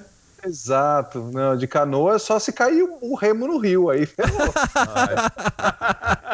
Ai, ai. Não foi isso, não, mas foi um perrengue conta bom aí, também. conta aí, Bião. Conta aí pra nós. Cara, foi uma. Eu fiz um estágio na hoje Reserva de Desenvolvimento Sustentável Mamirauá. Na época se chamava Estação Ecológica Mamirauá, não tinha o SNUC, né, que é o Sistema Nacional de Unidades de Conservação. Aliás, Mamirauá serviu de modelo como categoria de manejo para ser criada a RDS, essa Reserva de Desenvolvimento Sustentável.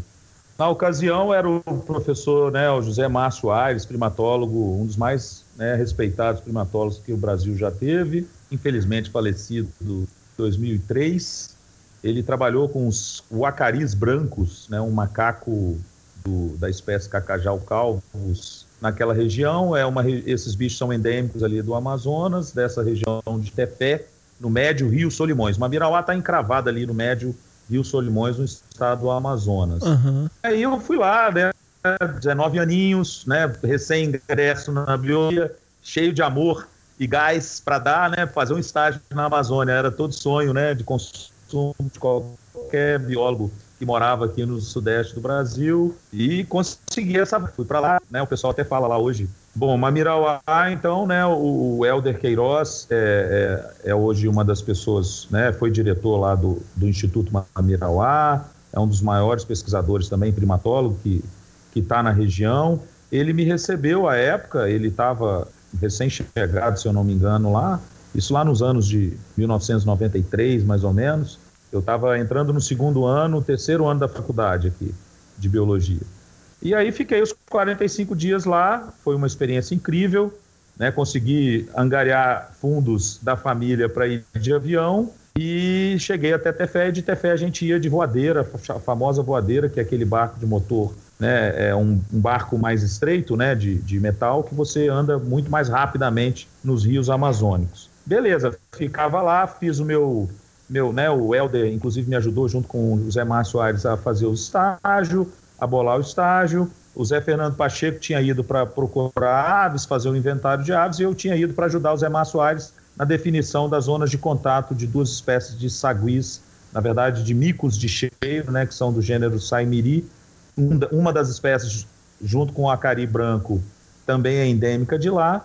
Só que na primeira semana, eu e o Zé Fernando Pacheco chegamos lá, fomos para Mamirauá, ficamos no barco flutuante, que era o barco que o Zé Márcio Aires é, usava né, para fazer o trabalho de campo dele do doutorado, ele emprestou. Mas na primeira semana eu passei um mal, peguei uma infecção de água que eu tive que parar em, em, em Tefé de volta, né? Tive que voltar para a cidade. É uma hora e meia, duas horas de voadeira, umas quatro, cinco horas de barco. ou seja, não é perto, Uhum. não existe estrada e nem avião, né? Infecção Então, você só de carro. A infecção da água. Você vai tomando Ah. a água ali do riacho, não percebe, pega uma infecção. Porque não tinha água tratada, né? A gente ficava bebendo Uhum. água ali mesmo.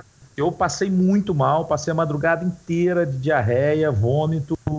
No outro dia, de manhã cedo, 6 horas da manhã, que eu não consegui dormir, né?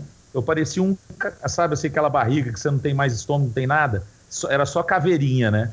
Aí o pessoal pegou, olhou e falou assim: Nossa senhora, esse cara não vai morrer aqui não, vamos levar ele para a cidade. E levou ele pra, e me levaram para a cidade. Eu fiquei internado no hospital um para o outro dia, daí melhorei. No terceiro dia eu voltei. Cheguei lá, quem estava doente? O Zé Fernando Pacheco.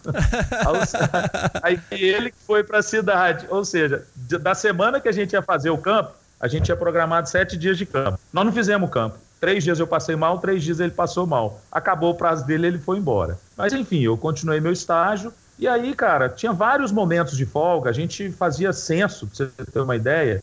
A gente fazia censo com a canoa, porque lá é aquela, aquele trecho do Médio Solimões em que o curso d'água, né, sai de uma, de uma vazão de, de seca, né, a um determinado volume de água, vai até 14, 15 metros, até 18 metros. O rio se eleva na época das cheias. É Igarapé, Bião? Lá a gente chama de várzea, né? É diferente Várzea. do Igarapé, que é conhecido pro, é, que é conhecido para o Rio Negro, né? Que é o, o rio que tem uma outra configuração, uma outra química, né? As águas do Rio Negro são bem diferentes das águas chamadas brancas do Rio Solimões, né? Que tem muita matéria orgânica. E aí lá eles dão, denominam várzea e Ibamirauá, inclusive, é uma das é considerada a maior várzea do mundo, né?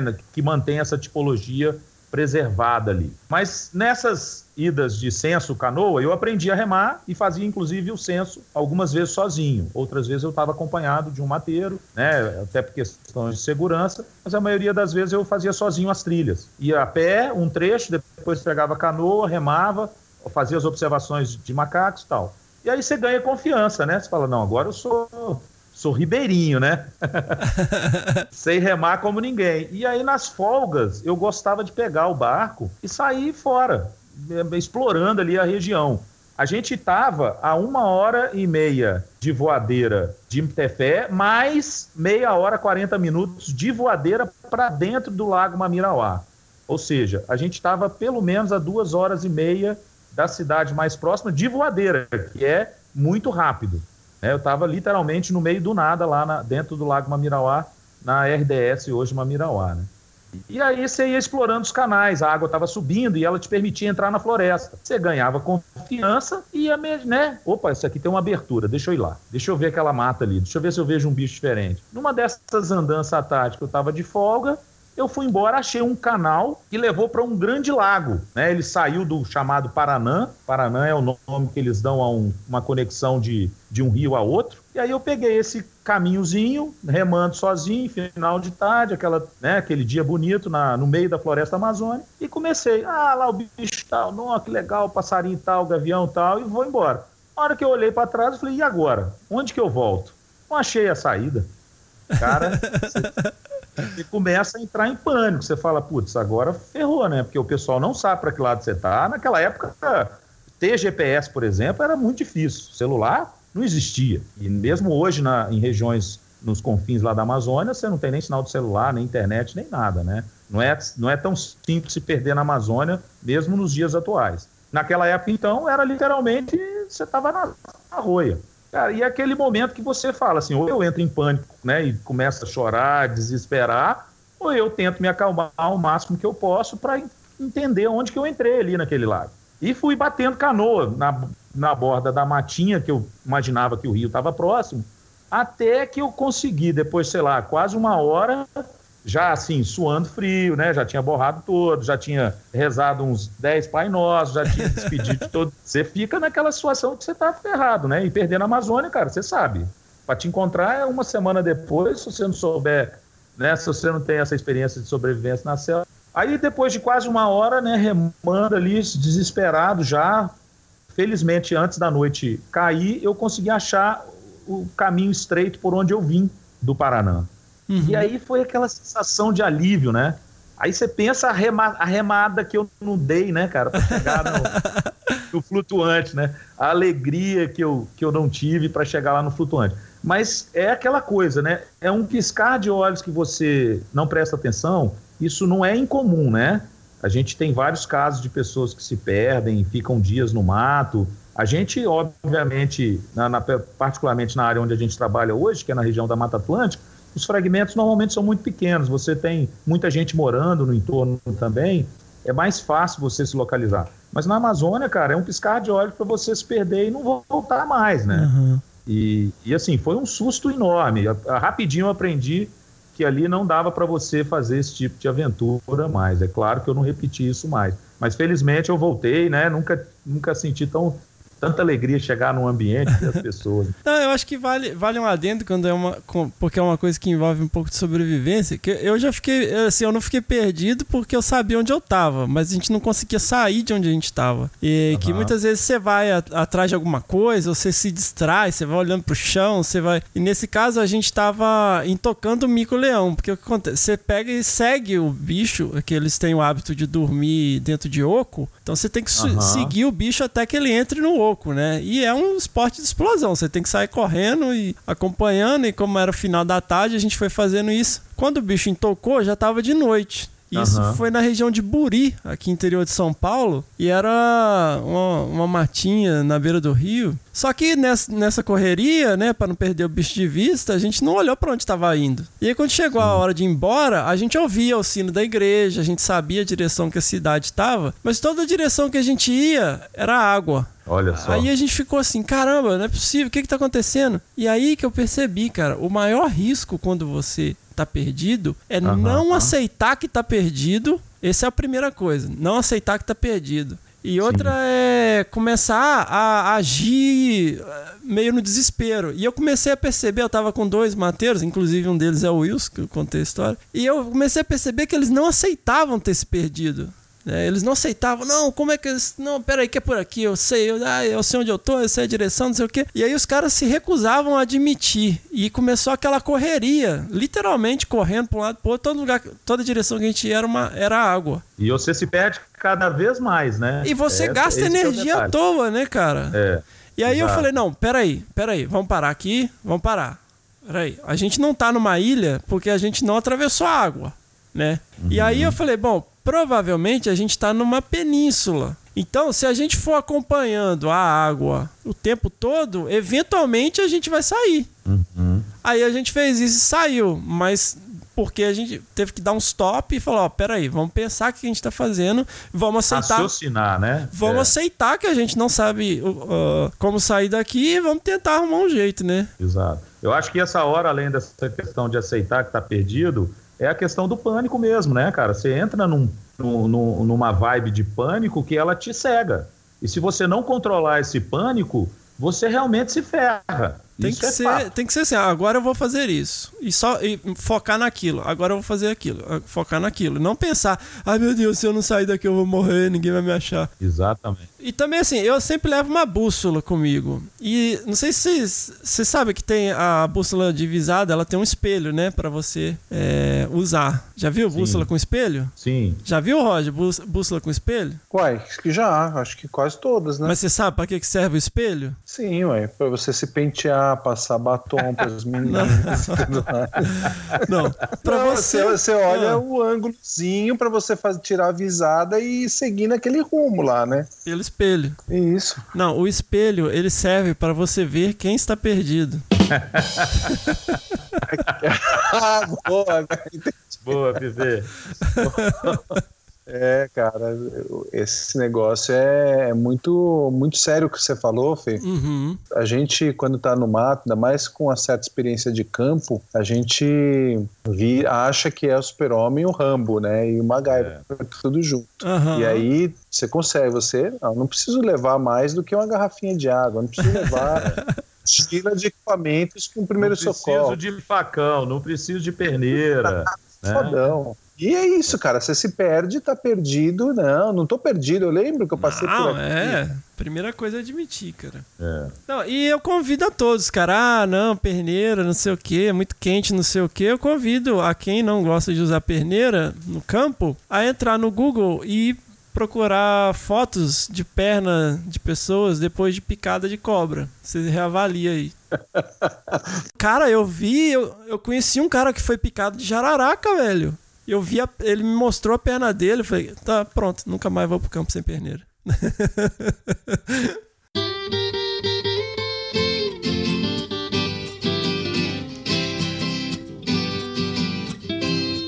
Subi o rio e vinhema numa canoa de remo. E você, Rod, qual que foi o seu maior perrengue de campo? Putz, o mai- maior, cara, você sabe que a gente vai esquecendo, né? Porque tem uns que marcam bastante, acho que tem, eu, eu acho que todas as histórias elas viram meio engraçadas depois, né? Tem umas que são mais, mais perigosas, tudo. Cara, eu, eu não sei dizer em termos de, do, do maior perrengue, mas é, eu tava lembrando o perrengue que eu passei, cara, é, recentemente, acho que teve- são vários, assim. Teve, o Babião tava contando do- da história da, da canoa, do barco lá na Amazônia, e, e- e eu lembrei de um aqui, também nesse, nesse nível que a gente vai totalmente despreparado pro negócio, de uma chuva que a gente tomou, cara, no Amapá, eu e o piloteiro indo para a base da Rebio Lago Piratuba, cara, seis horas de chuva torrencial, Nossa. você na voadeira, você e o cara, o cara sabe o caminho, a voadeira tá funcionando, o motor tá funcionando, tá tudo perfeito, mas você tá lá com o seu computador, com a sua câmera, né? Você, a sua capa de chuva, cara, não vai aguentar seis horas de chuva dentro da voadeira tomando tapa na cara de gota de chuva. E aí você chega num lugar que não tem energia elétrica, então você vai tomar banho, você está em um estado hipotérmico, vai tomar banho gelado, né? Então, assim, tem, essas coisinhas. Mas essa, eu tava tentando separar uns que envolve outras pessoas que o perrengue nem é tão grande para nós, né, mas que a gente vive junto com, com os outros, com os alunos, né? Cê- cê já- Vocês tiveram um perrengue com estagiário, com aluno, coisa assim? Ah, É, cara, é assim, mais né? foda, porque você, você tá responsável, É. né, cara? Você tem uma responsabilidade ali. Exatamente. É, então, nessa, nessa linha, cara, eu, eu lembro de um. A gente estava no curso em Foz do Iguaçu, isso foi, acho que, se eu não me engano, em 98. O projeto era coordenado pelo, pelo Fernando Azevedo e pela Valéria Conforte, né? O Carnívoros do Iguaçu. E, e aí a gente tinha o curso do, do Instituto Parque Nacional do. Iguaçu, né, Bia? Parque Nacional de Iguaçu, é. É, e era o curso do Procarnívoros, né? A gente tinha um monte de curso. No, no começo foi lá, a gente esteve no Pantanal, depois na Canastra, voltou para lá. Mas esse aí foi bem emblemático. Eu estava lá meio que ajudando eles no curso. E, e aí teve uma noite que a gente foi fazer uma focagem na. A focagem a gente faz para ver os bichos que usam as estradas, as trilhas à noite, né? parte dos dissensos e tudo mais, levantamentos. E aí a gente convidou, a atividade do curso, convidou os alunos para irem. Então é, a gente conseguiu um carro de uma empresa que faz passeio lá, uma Cuco, que é parceiro, sempre foi parceiro né, do, do parque, do projeto, e aí eles arrumaram um jipe e acoplaram no jipe uma, carretinha lá com os banquinhos, que é o que eles fazem no no passeio, Aham. para levar os alunos, né? Aham. E descendo a trilha. A trilha tinha, se eu não me engano, ela tem em torno de uns 12 quilômetros, mais ou menos assim. Até o fim dela, a gente queria chegar no fim dela, que tem um, tinha um pier, uma- um, um- um lugarzinho ali legal, né? Pra, que, que dá bem no, no Rio Iguaçu, que a gente consegue, Aham. conseguiria ver alguma coisa no Rio e tal. Enfim, o negócio, cara, tudo, tudo muito bem, tudo muito bom. Vendo viadinho, é, cutia, os bichinhos na trilha, nada tão assim. Tinha naquela época, é, as onças usavam muito essa trilha, então nosso objetivo era ver uma jaguatirica, uma onça, alguma coisa. E aí a gente foi descendo, descendo, descendo a trilha e muita chuva naquela época. Chega num ponto que começa um. tava meio alagadinho, né? Sempre a questão da estrada e o alagamento, né? É. A, a estrada tem, tinha uma poça no meio da estrada. A história começa assim, né? Tinha uma poça no meio da É. estrada. Lá em Minas a gente fala poça. O que eu não falei é que assim, os alunos, alguns alunos perguntaram: a gente vai descer do carro, a gente vai sair, a gente vai dar uma caminhada. Falei, não, a gente, o trabalho é a gente olhar, bater a lanterna, olhar os bichos do carro. Então não se preocupem. Então foi aluno de chinelos, aluno de bermuda, tava assim, momento relax, vamos.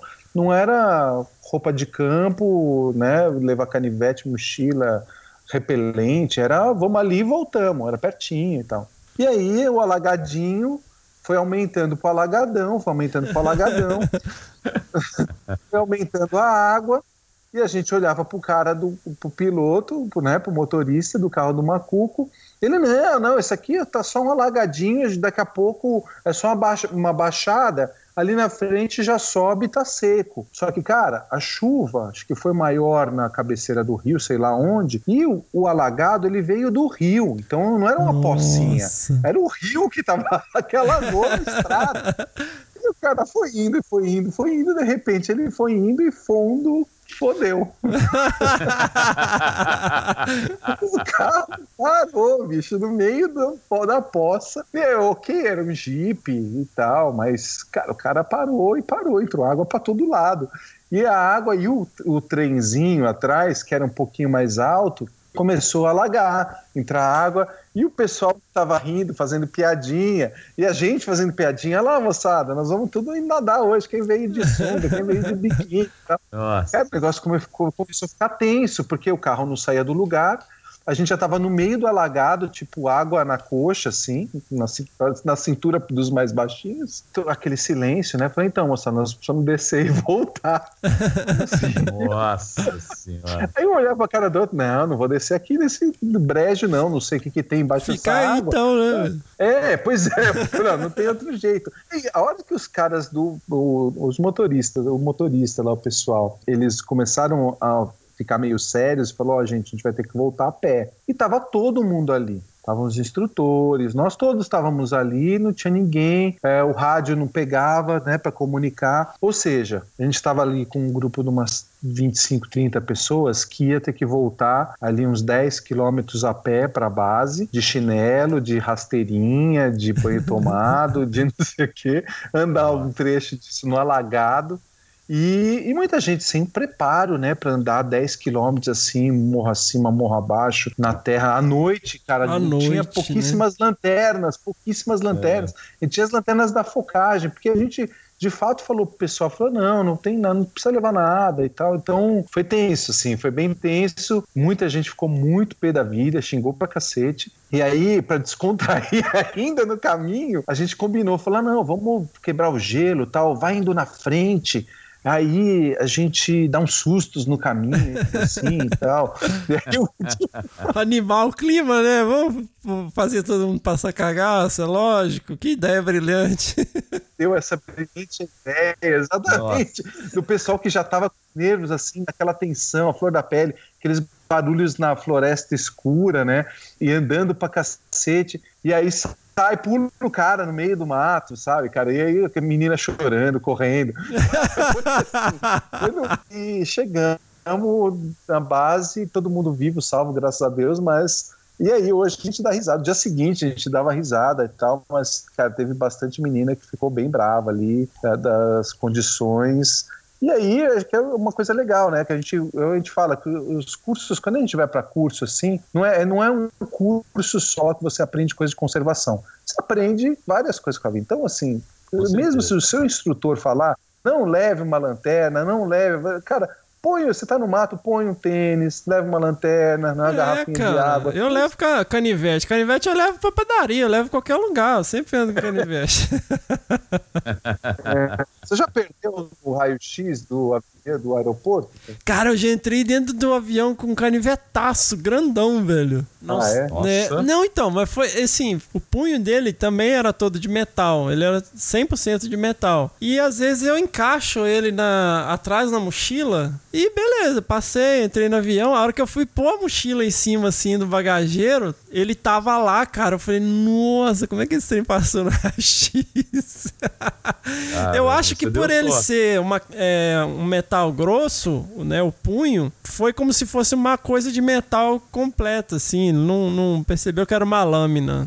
Sei- lá. Mas nunca perdi, cara, porque eu sempre lembro de. Eu tenho que tirar duas facas, uns dois canivetes, um monte de coisa da mochila toda vez que eu vou viajar, então é difícil esquecer. É. É, é. Não, eu, eu nu- nunca perdi também, mas é porque eu não levo ele na padaria, né? Mas, é, mas cara, assim, e- e teve- a gente teve, e teve um outro, cara, pior, é, uns anos antes na canastra também, mas esse aí fica para uma outra hora, que também foi super perrengue de assim dos alunos terem que andar muito, muito, muito. Mas aí não foi cagada do evento, né? Foi, foi o ônibus que não conseguiu chegar para pegar a moçada e a gente teve que andar muito. E foi legal, assim, porque é nesses, nesses momentos que você para para fazer uma caminhada num momento que você nunca faria. A gente não iria Sim. pro fim da trilha do Poço Preto, cara, andar 10 quilômetros no meio da noite, né? E aí, cara, assim, relaxa e curte o passeio, porque é demais. Esse da canastra também, a gente voltou a pé, cara, uns 20 quilômetros no parque, no final do dia, curtindo paisagem e os bichos ali, né, cara? E eu, eu acho interessante também, é, que eu acho importante a gente passar por essas coisas com, com, com as pessoas, porque simplificando é reductio ad absurdum, né? Redu- reduzir ao absurdo, mas é nessa hora que você vê quem que é brother e quem que é filha da puta. É, Porque sempre, assim, é, sempre. cara, porque assim, é muito fácil você ser legal, gente boa no dia a dia quando tá tudo bem.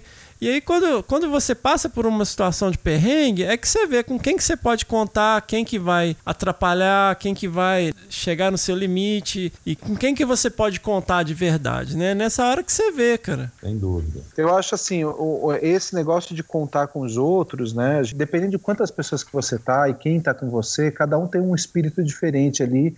Tem um que é o mais motivador, tem um que é o, que é o depressivo, que tudo vai acontecer de errado Aham. e você vai morrer, né? É. Aí É, vocês e- têm que dar uns tapas na cara às vezes. E acaba espalhando e acaba espalhando o pânico, né? É, Que o perigo pior. é esse, né, na verdade. Porque se o cara tá nessa vibe, mas ele tá indo, o problema é ele arrasta gente, um monte de gente junto, né? Ele cria É, uma atmosfera negativa e tal, e isso é, isso é muito ruim, cara. Você- É, e o problema dessas coisas é quando você tá sozinho também. Aham. Porque aí, cara, é uma, uma mistura de, sen- de sentimentos e pensamentos, cara, que você não tem o cara do lado, parceirão, pra te botar pra cima, você botar ele pra cima que se ele tá mal, né? Porque sempre tem um ali no momento que vai ser. que você vai perder meio que a esperança, perder. Perder, dar o, dar o desespero, dar o pânico, e É. o outro cara tá do lado te pilhando, né? Você tá sozinho, cara, você começa a entrar nessa paranoia de que, putz, tô perdido, fudeu, vou passar fome, vou morrer aqui. E, e é esse, cara, é você com você mesmo, né? É, e às vezes nem sempre você é o seu melhor amigo, né, cara? Que, você- que ninguém, te cobra, ninguém te cobra mais do que você mesmo, né? Não, exatamente. Não, na maioria das vezes a gente não é nem um pouco o nosso melhor amigo, né? Não, nessa onda de lanterna aí, eu, eu sempre, le- eu sempre levo a lanterninha, nem que seja uma lanterna pequena e tal. Mas, gente, se você tem um espírito nerd, não brinque com a lanterna como se ela fosse um sabre de luz de Star Wars. Vou dar essa dica. Uai, cara, é o que? Ó, tipo uma Mag Light, só se for, né? Porque Não, cara, eu sempre, cara, toda vez eu pegar, a gente tá voltando do campo e tal, eu pegava a lanterna e Thank you. Ficava brincando de lightsaber. E até o Wilson sempre ficava, ah, é o Jedi, é o Jedi. E uma vez a gente tava atravessando um lugar e tinha um cara que tinha caixa de abelha, velho, nessa região. E aí eu tava lá, os meninos vieram falar comigo, ô Jedi, né, para com essa lanterna aí que tem, aqui tem abelha. Eu falei, ah, mas tá de noite, cara, não dá nada. Cara, eu acabei de falar isso. Adivinha o que aconteceu? Um segundo depois, tava um monte de gente correndo. De noite, velho. Um trombando no outro, filho? correndo de abelha, velho. Porque eu fiquei brincando de sabre de luz, né? mas você, acordou as abelhas? Eu não sei, cara. Eu fiquei fazendo barulho e agitando a lanterna e eu acho que elas vieram em cima da luz. É, então, crianças, não brinquem de sabre de luz em vão. Pior que eu já fiz muito isso. Quem não? Quem não, né, cara? No meio é. da noite, escuridão total, você com aquela lanterna que parece um sábio de luz, pô, você se É, ainda mais com aquela, né? com aquela neblininha, né? Que fica aquele facho certinho. Exatamente. Cara, mas eu queria, eu queria falar de uma, a gente tá rindo aqui, mas essa, essa, esse perrengue ele não foi muito de brincadeira, não, que eu lembrei agora aqui, que foi depois do caso do ataque da onça lá no, em Cáceres. Não, então, eu acho que assim, esse caso, pra, esse foi para mim um, uma das, um dos trabalhos mais difíceis que eu já fiz, né? Então, a gente recebeu, a gente recebeu um certo dia uma ligação do pessoal lá da, da ESEG, da Estação Ecológica de Itaiamã, no Mato Grosso, né, que tinha tido um ataque de onça num cara, num isqueiro, que é prover isca para os pescadores, e que eles estavam apurando melhor essa história e a gente para a gente tentar levantar informações também e tudo mais. E aí a gente começou no mesmo momento ligaram da lá da Globo de Cuiabá falando disso também e tal. Deu, só sei que deu uma super confusão isso, né? E realmente o, o cara foi morto pela onça e o corpo estava chegando lá na cidade. E aí já de forma emergencial voei para Cuiabá, fui cheguei lá em Cáceres, fui ver o corpo, aquele corpo todo destroçado, né, realmente para testar o, o é, coordenador lá do IML estava me esperando para fazer a necrópsia junto e aí eu falei, não, primeira coisa, porque vai juntar um monte de gente no lugar do ataque, eu, eu preciso ver o lugar do ataque. Então, uhum. fomos pro lugar do ataque, que dava assim de Cáceres, putz, vai ter umas quatro horas de barco. Ele fica um pouco, fica na, no rio é, Paraguai, e, e aí a gente zarpou para lá. Cheguei lá, caras deram um apoio da, da ESEC e tudo e ficaram lá para resolver esses outros pepinos legais ali, as, questões que estavam surgindo na cidade com relação a isso. Né? Aí cheguei num lugar do, ali na base da, da ESEC e foram me buscar, os caras que tinham dado apoio lá para o pai do menino, né? Menino que tinha acho que 21, 22 anos, e aí tinha um, um cara que, que ajudou a socorrer. O, o pai encontrou o menino à noite? Ele saiu para pegar a isca, quando voltou, ele bateu a, a, lanterna e viu a onça carregando o menino. Voltou, eles voltaram lá, um monte de gente depois, e assustaram a onça, tudo, e, e, e o corpo tá, tinha sido arrastado uns 100 metros para dentro do mar. Né? E aí eles acharam o corpo nesse local, foram rastreando o sangue, né, o abatido, o arrastado no mato, e chegaram no corpo, recolheram o corpo e levaram para a cidade.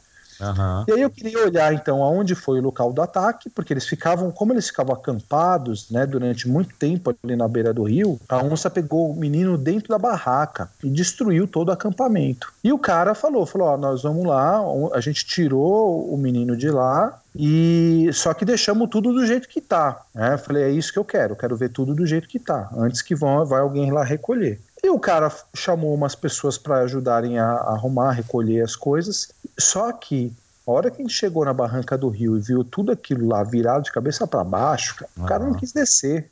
O cara não quis descer. Aí ele, eu falei, vamos lá. Ele falou, não, não vou descer aí. Ontem eu passei aqui, tinha uma onça que comeu. Cara, não vou descer desse barco nem a pau. Não vou descer. Eu falei, cara, aí eu pensei, falei, a menos de 12 horas, uma onça matou o cara. Eu tô aqui para ver esse bicho, cara. Não sei, a gente nunca tinha visto. Foi o primeiro registro que a gente teve de ataque assim, sem, a gente não sabia qual que era o motivador do bicho. Isso é um bicho maluco, né? Que, que, por que, que levou o bicho a atacar? Porra, e o que, o que eu tinha na mão? Meu canivete, um facão. O cara, o cara não tinha arma, o cara não tinha nada eu saí com um facão e com um remo na mão, sozinho, porque o cara não quis. Cara, eu não desceria, eu não desceria de jeito nenhum, Rogério. Eu também não desceria, cara, eu ficava mas, lá no barco. Ô, rapaz, mas você precisa fazer. olha, cara, olha a situação, velho. Não, o negócio chegou num ponto que, assim, o que que levou? E aí é a morte da pessoa, você precisa saber como que você vai lidar com aquilo, o que, que aconteceu. Claro, e aí, se claro. ficasse para o segundo momento, você não ia ter rastro, você não ia ter coisa, você não ia ter. Foi uma onça, foram duas. Então, o que, que aconteceu? E precisava olhar aquilo lá, cara. Não fiz muito barulho, bati no barco, gritei, o cacete, mas porra, você fica com aquele cagaço. O que, pela minha experiência, não quer dizer muita coisa. Eu gritei também um monte a onça. Né? É, exatamente. exatamente. Não, cara. Mas assim, ok, avisando a onça, estou aqui. E o cara, falei, cara, você fica aí olhando aí, bicho. Se eu sair correndo, você liga o barco, sei lá. Cara, eu, eu acho que eu nunca tive tanto cagaço na minha vida para fazer um trabalho que nem foi aquele. E aí fiquei ali, olhando, coração a mil, olhando as coisas, olhando os rastros, fiz foto, não sei o quê. Cara, e foi interessante porque a gente pegou coisas ali nessa primeira avaliação que levaram a gente, não uma conclusão, porque a gente nunca vai ter uma conclusão do que de fato aconteceu, mas a onça tinha marcado esse cara. Ela tinha marcado uhum. muito esse cara. É. Eu, por exemplo, a barraca do. Ficava a barraca dele e a barraca do pai. Barraca do pai estava praticamente intacta, do cara estava inteirinha picotada. Aí eles Nossa. tinham lá os, os, os, fios de varal que eles penduravam roupa, penduravam toalha, penduravam coisa. Todas as roupas do cara estavam na mala dentro da barraca, estavam espalhadas por todo o acampamento. Ela não mexeu na, na barraca do pai. Ela foi no cheiro A toalha do cara, do cara né, que estava no varal estava em picadinhos, cara. Tinham buracos do bicho ter mostrado. Então ela voltou lá depois que levaram o corpo e virou isso de cabeça para baixo onde tinha o cheiro do cara, entendeu? E aí ok, vamos ver. Aí ele falou, ah, mas o corpo estava lá para dentro. Foi aí que eu soube que o corpo que ela tinha arrastado, tal, foi a primeira conversa que eu tive, que ela arrastou o corpo para dentro. Eu falei, mas aonde para dentro? Eu falei, não, foi tá lá para dentro. Eu não vou lá nem fudendo. Aí eu falei, puta, cara. Aí, aí eu fui. Eu fui, cara. Falei, não, rezei um Pai Nosso lá e. E cheguei aonde tinha mancha de sangue, onde tinha um monte de batida do bicho. Fiz medições, olhei, claro, em volta, né? Tudo fazendo barulho e tal. É, fiz medições, tirei fotos e tal, e isso foi fundamental, porque depois o pai, na entrevista com o pai, no primeiro, primeiro relato, ele sempre relatou uma onça, que ele quando ele botou a lanterna, ele viu a onça arrastando. Depois, em todos, todas as reportagens, todas as entrevistas, tudo que ele falou, ele falou que eram duas onças. Ah, e essa avaliação foi imprescindível para dizer que não tinham duas onças. Uhum. Pelas batidas no local onde o menino estava, o corpo foi encontrado, perto da barraca, tudo era, era medir vários rastros, tirei foto de vários rastros e não tinha rastro de mais de uma onça. E isso muda totalmente a coisa na nossa percepção, na nossa avaliação. Porque você tem argumentos, ah, pode ser uma fêmea com filhote, que estava defendendo o filhote, pode ser várias coisas, né, que os bichos estavam reproduzindo. Então, assim, sendo um bicho ou sendo dois bichos, faz muita diferença na nossa avaliação. Então, foi uhum. importante de ter feito essa avaliação, assim, depois vendo a dinâmica de movimentação que a gente a, a, partir disso começamos a capturar as onças na região e monitoramos elas até poucos anos atrás. É, você vê a dinâmica delas, elas têm sítios muito bem definidos de, de descanso.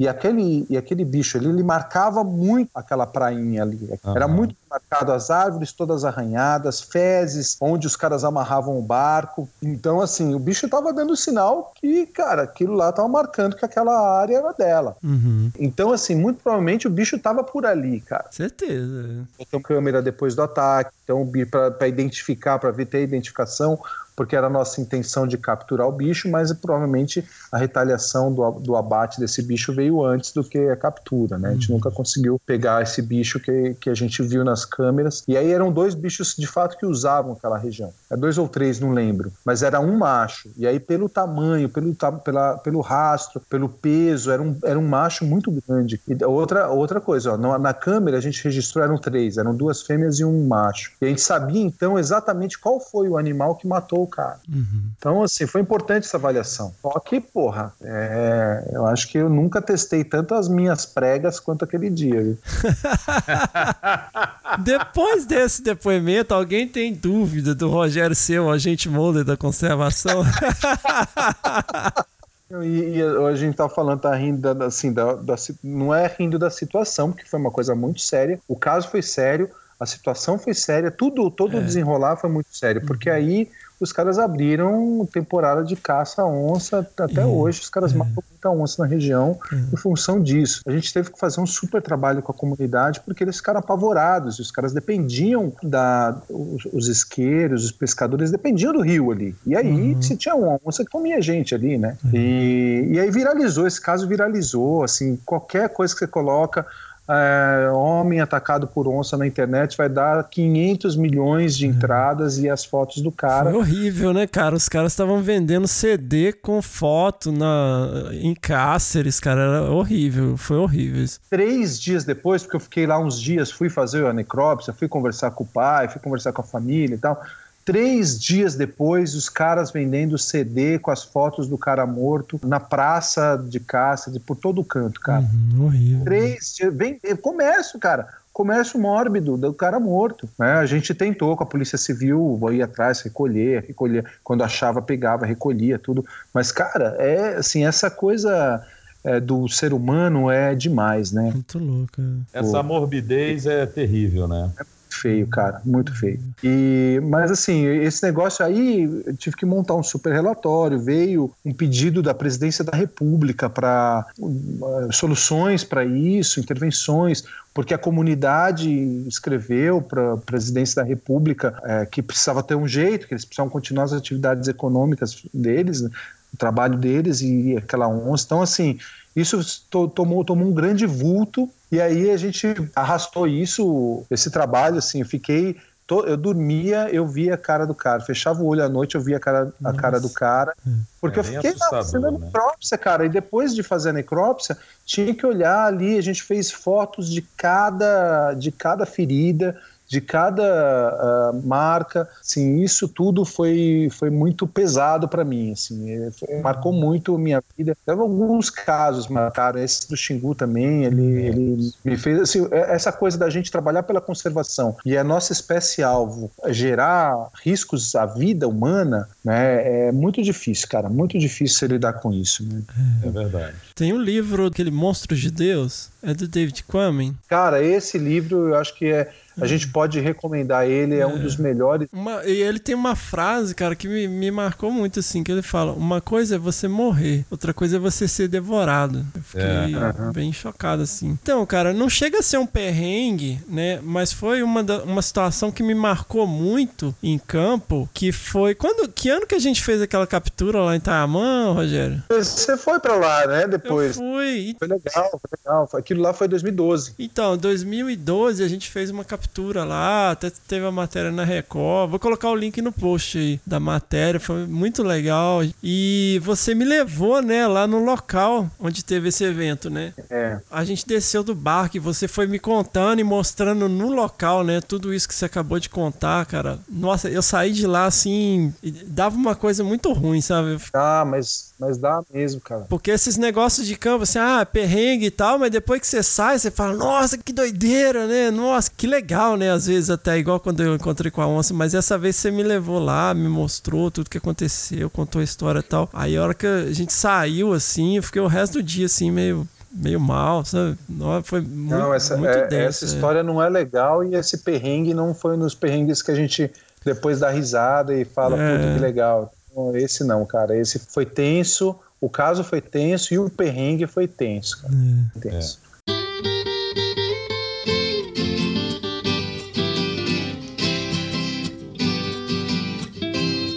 Subiu o rio e vinhema numa canoa de remo.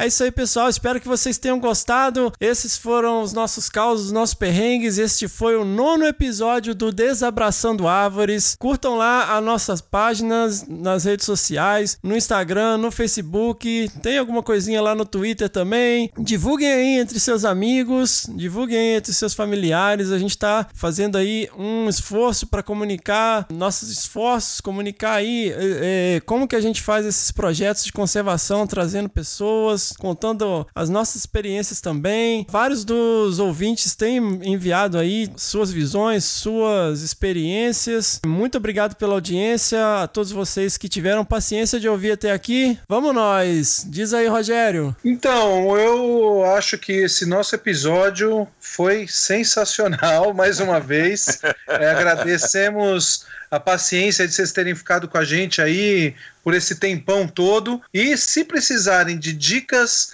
para fazer a manutenção das pregas nos perrengues de campo, pode contar com a equipe do Desabrace, que nós temos muita informação aqui de como, como tratar bem o seu organismo, o seu corpo no momento de estresse de campo. Temos bastante outros casos e vamos dividindo isso com todo mundo ao longo dos programas aí. Um abração, moçada. Sensacional, diz aí, Bião. Poxa, eu acho que apesar de todo o suspense, realmente foi demais gravar esse episódio. Tá muito legal, nos divertimos muito e eu tenho certeza que todo mundo aí, a galera toda vai curtir e vai desdobrar aí em várias possibilidades futuras de novos episódios. Muito bom mesmo, estamos aí super ansiosos para, né, não só ter o retorno da galera, mas particularmente preparar os próximos com muito carinho e amor que a gente tem feito aí. Espero que a gente, como você lembrou bem, a gente aumente a nossa repercussão, principalmente para a sociedade que está carente aí de informações de qualidade. Contem conosco, galera. Grande beijo e abraço. Sensacional! Vala do Aires!